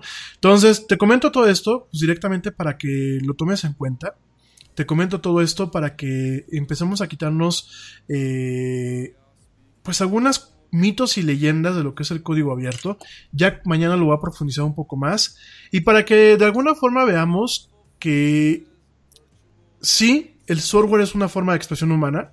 Los programas, aunque tú no lo, no, no lo quieras creer, son una forma de expresión humana, una forma de expresión de la genialidad y el talento humano. Y son formas también de eh, unir, unir mentes que pueden no hablar el mismo idioma, pero pueden tener un, una base en común que es mantener, crear, diseñar y desarrollar estas plataformas que hoy en día, si hacemos un análisis de todas las tecnologías de código abierto que soportan el, Internet, como lo conocemos hoy en día, te vas a dar cuenta que más del 90% están soportadas por iniciativas de código abierto. Hay empresas como Facebook que componentes de su plataforma están, por ejemplo, hay un, hay una, un componente que se le llama Hadoop. Y Hadoop es un componente que lo creó Facebook. Ya directamente es un, un componente en código abierto, que Hadoop como tal es algo que se le conoce como eh, administrador de, eh, de transacciones. Digo, ya en su momento les voy a platicar. ¿Y qué fue lo que hizo Facebook para beneficiarse, para beneficiarse de lo que es eh, el movimiento de código abierto, eh, Facebook liberó este código. De ahí lo que es la Fundación Apache, que es una fundación de código abierto, lo tomó y lo ha estado desarrollando. Y Facebook sigue utilizando componentes de Hadoop en su plataforma, mientras que eh, directamente hay un, una comunidad que se encarga de aportar de forma voluntaria pues su talento para tener este conocimiento. Bueno, realmente es un distribuidor, es una, una, una colección de, de, software de código abierto de utilidades, entonces un, un, un, administrador de transacciones, pero también pues tenemos por ejemplo un sistema, un sistema de archivos, una base de datos, eh, un sistema de procesamiento, o sea, muchas cosas que bueno directamente Hadoop lo hace, ¿no? Y bueno, mañana te voy a platicar de muchas mucho software que tú estás utilizando, que es un software de código abierto, y de software de código abierto que tú puedes utilizar para reemplazar alternativas de, eh, de código cerrado. ¿no? Ayer te decía yo, Blender, The GIMP, eh, LibreOffice, OpenOffice, bueno, diferentes plataformas que hoy, hoy te pueden ayudar a tener software de primer nivel, quizás un poquito más difícil de utilizar, quizás en algunas cuestiones no tan avanzado, tan soportado como el software comercial, porque todos estos esfuerzos son voluntarios los voluntarios muchas no reciben ni un quinto, ¿no? Entonces no tienes este empuje ni esas presiones que tiene, por ejemplo, un ingeniero que trabaja para una empresa. Pero mañana vamos a estar platicando de todos estos temas. Ahora sí, mi querido Ernesto, perdón por dejarte en segundo plano, querido amigo, platícanos de deportes, por favor, arráncate.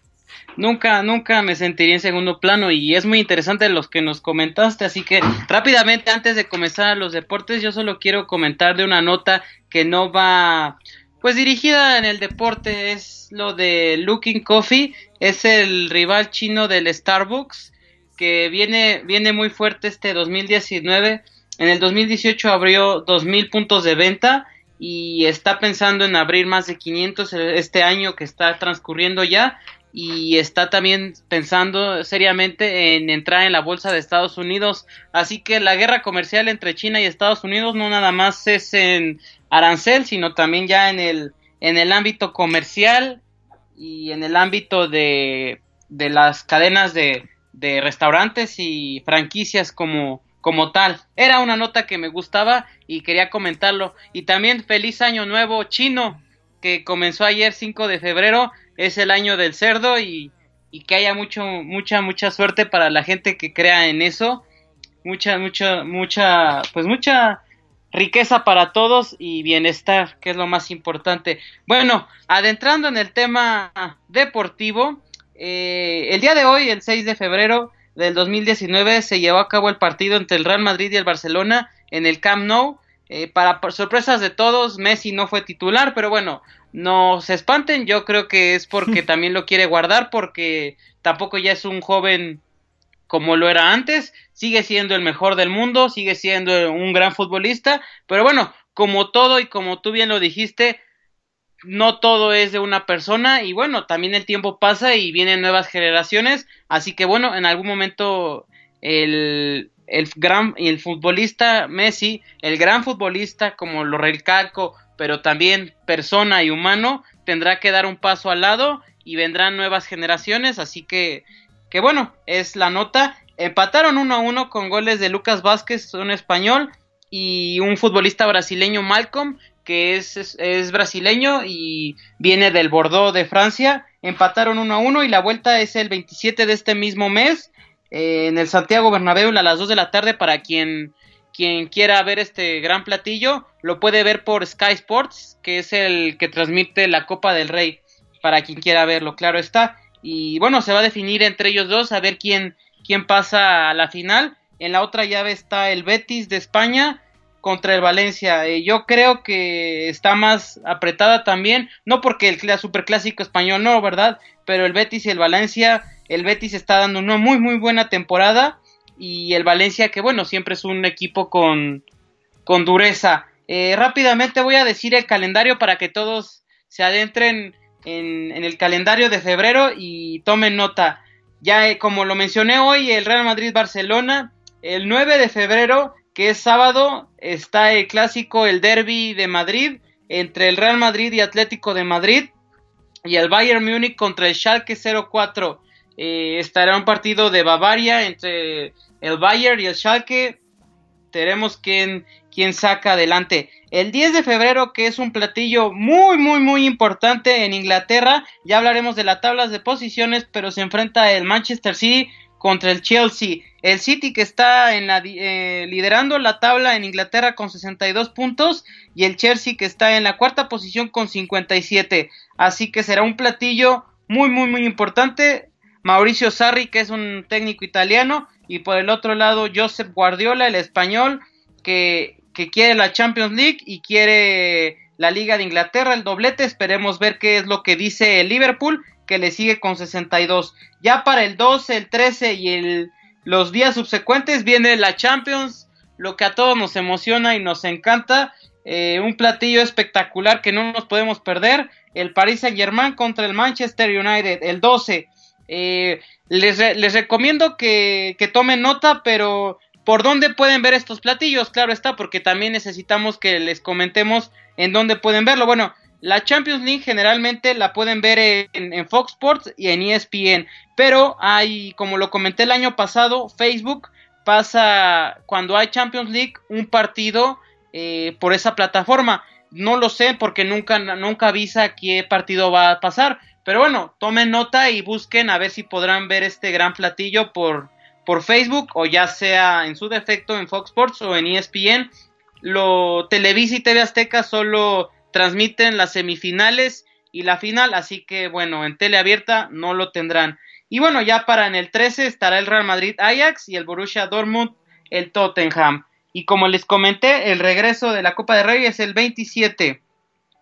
Para los aficionados y los que les gusta el golf, eh, está el México Championship, que, será del 24 al 27 de, este, de mayo en, aquí en México para que todos los que, digo, de febrero, de una disculpa, perdón, para todos los aficionados que les gusta el golf, pues bueno, está el máximo, el máximo exponente de, Estados Unidos, vendrá a la Ciudad de México, que es Phil Mickelson, estará presente aquí en la Ciudad de México, cheque los precios y, y, y, bueno, yo les recomiendo mucho este torneo porque es de los más importantes alrededor del mundo, ya sea los de Estados Unidos, de la chaqueta verde y en su defecto también en Inglaterra. Es en el club de golf en Chapultepec. Así que para que todos los que les gusta el golf, bueno, ahí tomen nota. Y ya rápidamente nos adentramos en la Liga MX en los últimos 10 minutos restantes para, para que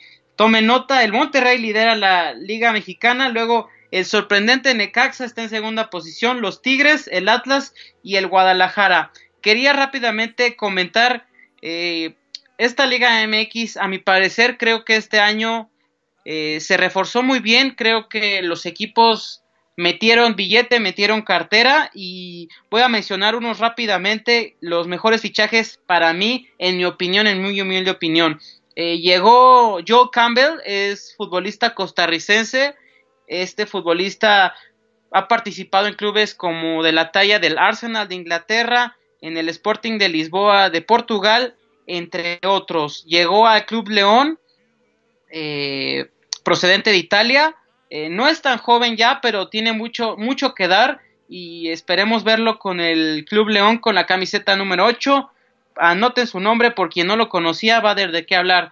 El que yo creo y no está, no arrancó muy bien es el Toluca, con, con un cuadro muy, muy importante, con un cuadro sólido en todas las líneas, desde el portero Talavera, en la, en la defensiva con Jonathan Maidana, que es un futbolista argentino que viene procedente de, River Plate, que ganó la Copa Libertadores con River Plate. Este futbolista ya veterano, ya veterano con, con 33 años de edad, pero con mucho, mucho recorrido y con mucha bagaje en, en Argentina. Así que tenemos este futbolista, Emanuel Gigliotti. ¿Quién es Emanuel Gigliotti? Es un centro delantero procedente de Independiente de Argentina también.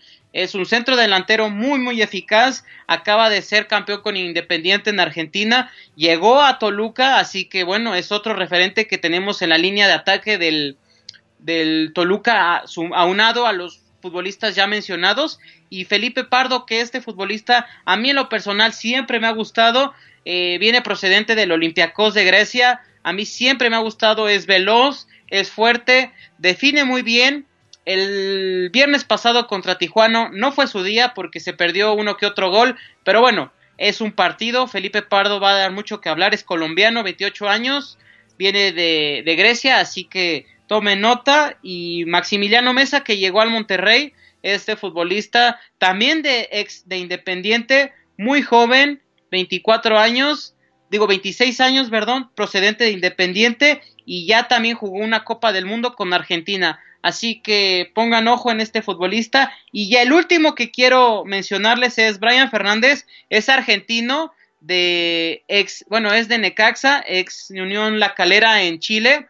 Este futbolista que precede de, de haber disputado una pelea en contra de la drogadicción Y bueno, este futbolista que llegó a Necaxa, que no costó muy, muy barato, pero que, que, tiene mucho que ofrecer para el fútbol mexicano. Así que tome nota de este futbolista que llegó al Necaxa. Creo yo que los es, es muy pronto para mencionar quién puede, quién puede salir campeón en la Liga MX, pero creo yo que los que pueden pelearla es Monterrey, los Tigres como siempre el América porque fue es el campeón, es el actual campeón y que, se ha reforzado, a mi parecer no tan bien, se le han ido más jugadores de los que llegaron, pero bueno, el técnico Miguel Herrera ha demostrado que tiene un manejo de plantel muy importante y que es, que es un conocedor de nuestra liga, así que y el que puede dar la sorpresa es el Atlas. Esos son mis pronósticos para Liga MX para quien quiera tomar nota y y quien quiera comentarnos, bueno, recibimos feedback ahí en la era del Yeti y con gusto platicaremos la próxima semana de este tema. Y ya rápidamente para concluir, la Premier League está muy muy cerrada con el Manchester City con 62 puntos, le precede el Liverpool con 62, al parejo están con un partido menos y el Tottenham ya se está quedando con 57 unidades. Le sigue el Chelsea, el Manchester y el Arsenal. El sábado pasado se enfrentó el Manchester City contra el Arsenal. Fue muy muy buen platillo. Se lo llevó el Manchester City. Así que bueno, creo yo que ya es una liga de dos entre el Manchester City y el Liverpool. Y también creo que será una liga de dos en la, en la, en la Champions League, porque también los dos están en Champions League. Así que veremos quién se lleva el doblete, o los de Klopp o los de Guardiola. ¿Qué tal? ¿Qué, qué te parece, Yeti? Lo, el golf, ¿a ti te gusta el golf? A mí me gusta el golf, aunque realmente no lo, no lo, no lo sigo mucho. Y siempre he querido aprender, fíjense que a mí, pues yo como que soy todo Yeti, ahí todo medio torpe a veces, y la verdad sí me ha costado trabajo, las veces que he ido ahí medio a, tratar de agarrar bien el, los palos de golf y, tirar, me, cuesta trabajo. Curiosamente soy zurdo, con la derecha no, no, no, no, le pego a la bola jamás, jamás le pego, pero cuando tiro de zurdo es cuando le pego y, nos va bien. Me gusta mucho el golf. Yo lo que te iba a preguntar, mi querido Ernesto, porque lo veníamos platicando el día de ayer, es ¿qué te pareció el Super Bowl? Claro está. No quise comentarlo porque, bueno, ya pasó, ya pasó, pero mira, eh, a muchos les pareció, quedaron 3-13 porque el local eran los Rams. Eh, al principio, creo yo, en mi opinión, eh, no es, es, es, como mencioné, es un espectáculo más, más allá de lo deportivo, ¿no? Es un espectáculo que te lleva a lo, a lo no cotidiano. La palabra correcta creo yo es creo que sí es espectáculo porque es aparte del deporte te ofrecen espectáculo musical, te ofrecen otras otras cosas impresionantes. Partiendo de eso, creo yo que es un ejemplo a seguir de espectáculo como espectáculo. Ya en el tema deportivo, claro está que no siempre los deportistas salen en el mejor día, como todos. Todos tenemos nuestros días buenos y nuestros días malos. Eh, pero sí eh, fue un, un, partido un tanto cuanto aburrido porque en el primer cuarto fue, quedó 0 a 0. En el segundo 3 a 0. En el tercero seguían 3 a 0. Y en el cuarto cuarto pensábamos que se iban a quedar 3 a 3. Y bueno, vino un touchdown de los Patriotas. Y bueno, a todos nos, nos llamó la atención y quedaron 13 a 3. Eh, el primer fue en el cuarto y a los 7 minutos. Imagínate qué, qué partido. Pero tal vez muchas veces no te dice el marcador lo aburrido. Pero creo yo que fue un tiempo de aburrido. Pero a mí en lo personal no me pareció tan malo. Creo yo que fue el adiós de, este Tom Brady que, que, le ha dado mucho al, al, deporte, sí, al deporte americano. Y llegó al sexto Super Bowl, sexto anillo, que nadie lo ha conseguido. Y empató a los Riders, que tienen seis también como, como los Patriotas. Eh, no, es, no es una poca cosa. Y creo yo que que si me permites rápidamente mencionar los más ganadores es el New Orleans, el, perdón, los, los New England Patriots con 6, los Pittsburgh Steelers con 6, eh, los Dallas Cowboys que en la era reciente no han ganado nada, han con 5 Super Bowls y ya le siguen los 49 de San Francisco con 5 Super Bowls. Creo yo que que no ha sido de los mejores. Me ha tocado ver muy pocos Super Bowls, pero creo yo que no fue de los mejores. Pero a la vez, eh, bueno, como ya lo mencioné, no siempre se puede dar el espectáculo que, que en el papel, si me permites, se puede predecir, a la vez no se da.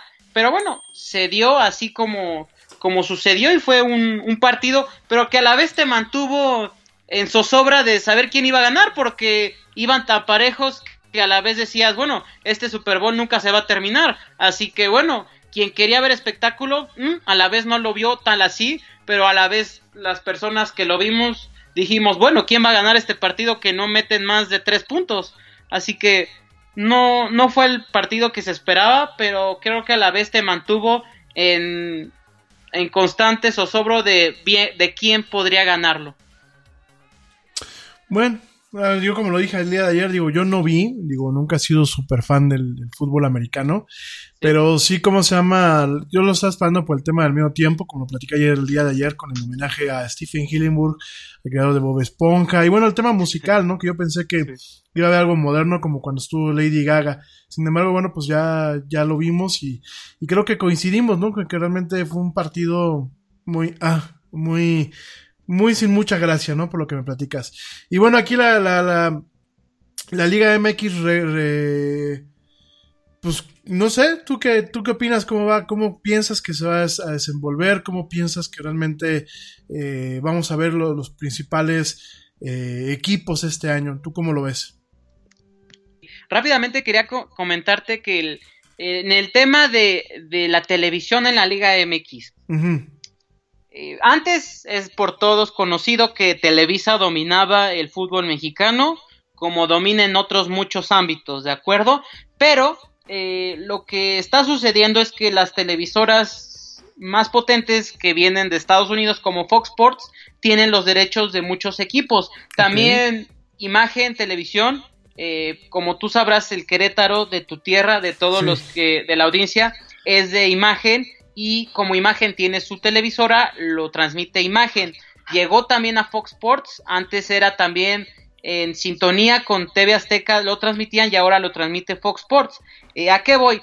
Que las Chivas Rayadas de Guadalajara, el equipo más mexicano y el equipo más popular y para muchos más grandes de México, en mi opinión, uno de los equipos más importantes, no nada más de México, de América, por lo que lo que conlleva un equipo que solo juega con mexicanos y que, tenga, claro está, 11 títulos en su larga trayectoria, pero bueno, el América también tiene más de 100 años y solo tiene 12, así que quien quiera comparar es difícil. Es como si me pongo a comparar quién es más grande, el Real Madrid o el Barcelona. Es un tema de nunca terminar y es es dependiendo de perspectivas. Los dos son grandes equipos. También como si te pongo a comparar Peñarol Nacional, que son de Uruguay, o Boca Juniors River Plate, habrá quien me diga River Plate, habrá quien me diga Boca Juniors. Claro está que hay uno que tiene más títulos, por supuesto, pero es un tema controversial. Pero las Chivas eh, lo transmite en México, TV Azteca y Televisa.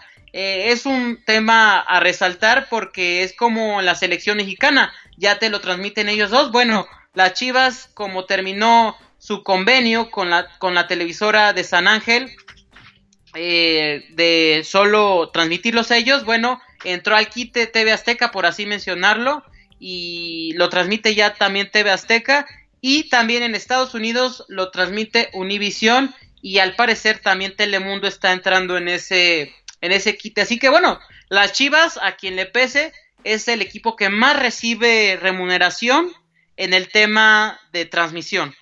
Y en el tema deportivo, creo yo que los Tigres y Monterrey siguen a la cabeza, le sigue el América, claro está, pero no hay que dejar, no hay que dejar con el ojo, con el ojo bien puesto al Toluca.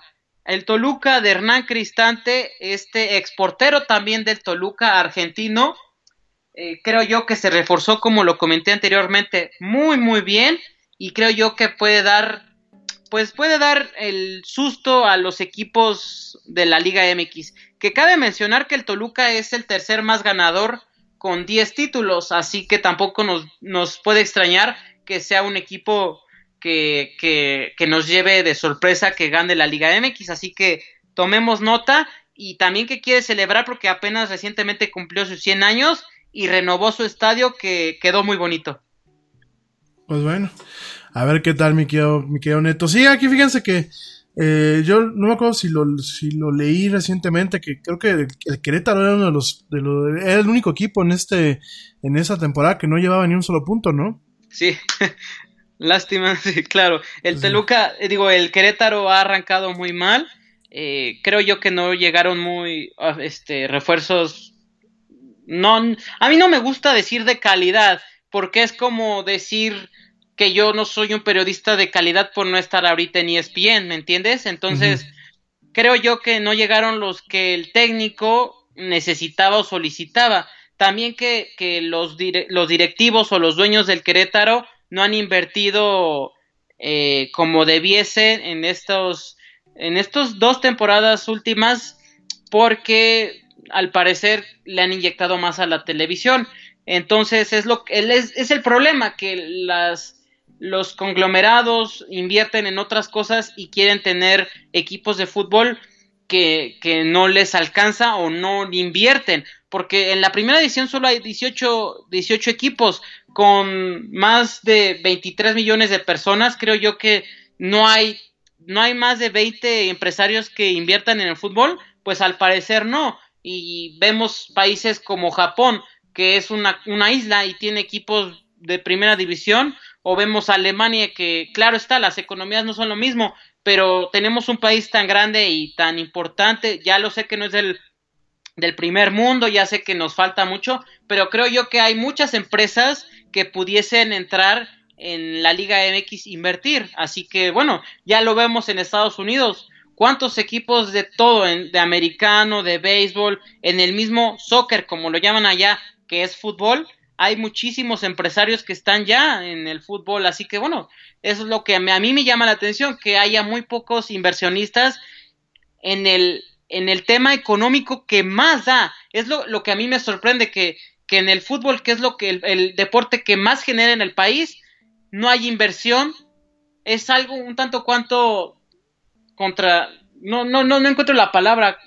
Es un, difícil de entender, creo que es eso, ¿no? de que es el deporte que más te da dividendos, por mencionarlo, y es el que tiene 18 equipos, siendo un país tan grande. Pero bueno, es un tema complicado.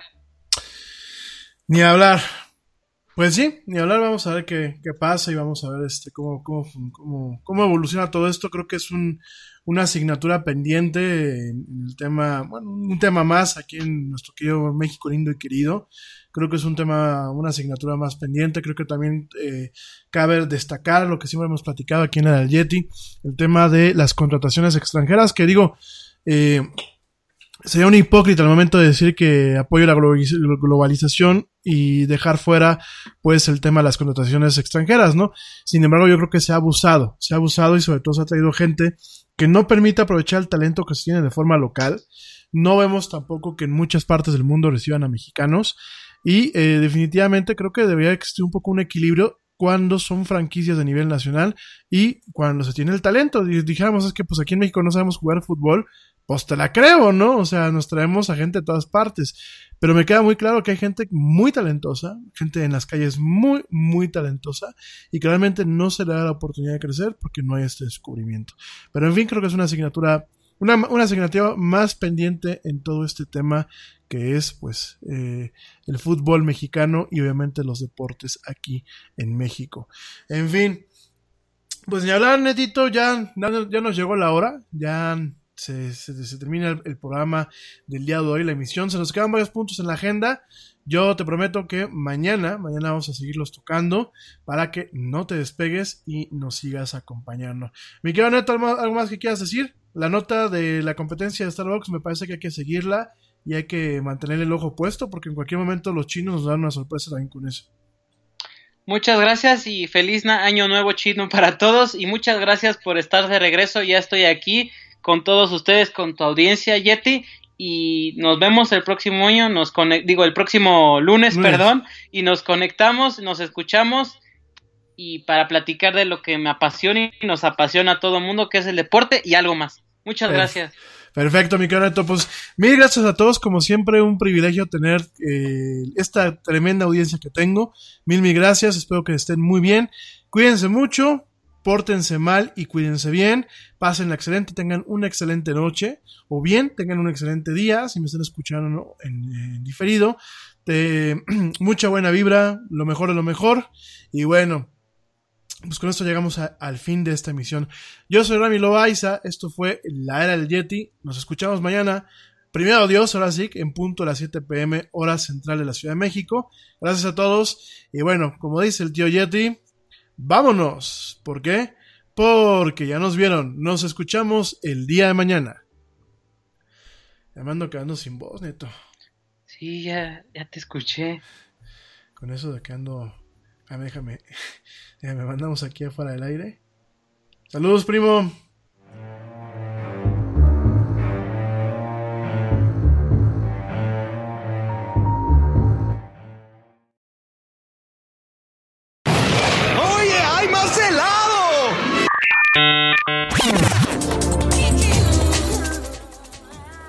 La actualidad no te deje helado.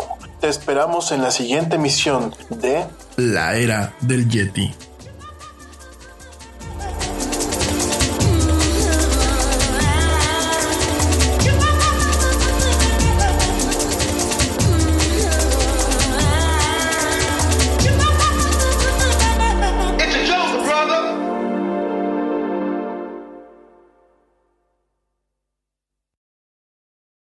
Nada es más importante que la salud de tu familia, y hoy todos buscamos un sistema inmunológico fuerte y una mejor nutrición. Es por eso que los huevos Egglands Best te brindan más a ti y a tu familia. En comparación con los huevos ordinarios, Egglands Best te ofrece 6 veces más vitamina D y 10 veces más vitamina E, además de muchos otros nutrientes importantes, junto con ese sabor delicioso y fresco de la granja que a ti y a tu familia les encanta. Todos queremos lo mejor para nuestras familias. Entonces, ¿por qué no los mejores huevos? Solo Egglands Best. Mejor sabor, mejor nutrición, mejores huevos. Te preocupas por la salud de tu familia y hoy un sistema inmunológico fuerte y una mejor nutrición son más importantes que nunca. Es por eso que los huevos Egglands Best te brindan más a ti y a tu familia. En comparación con los huevos ordinarios, Egglands Best te ofrece 6 veces más vitamina D y 10 veces más vitamina E, además de muchos otros nutrientes importantes, junto con ese delicioso sabor fresco de granja que a ti y tu familia les encanta. No son tiempos ordinarios, entonces, ¿por qué darle a tu familia huevos ordinarios? Solo Egglands Best. Mejor sabor, mejor nutrición, mejores huevos.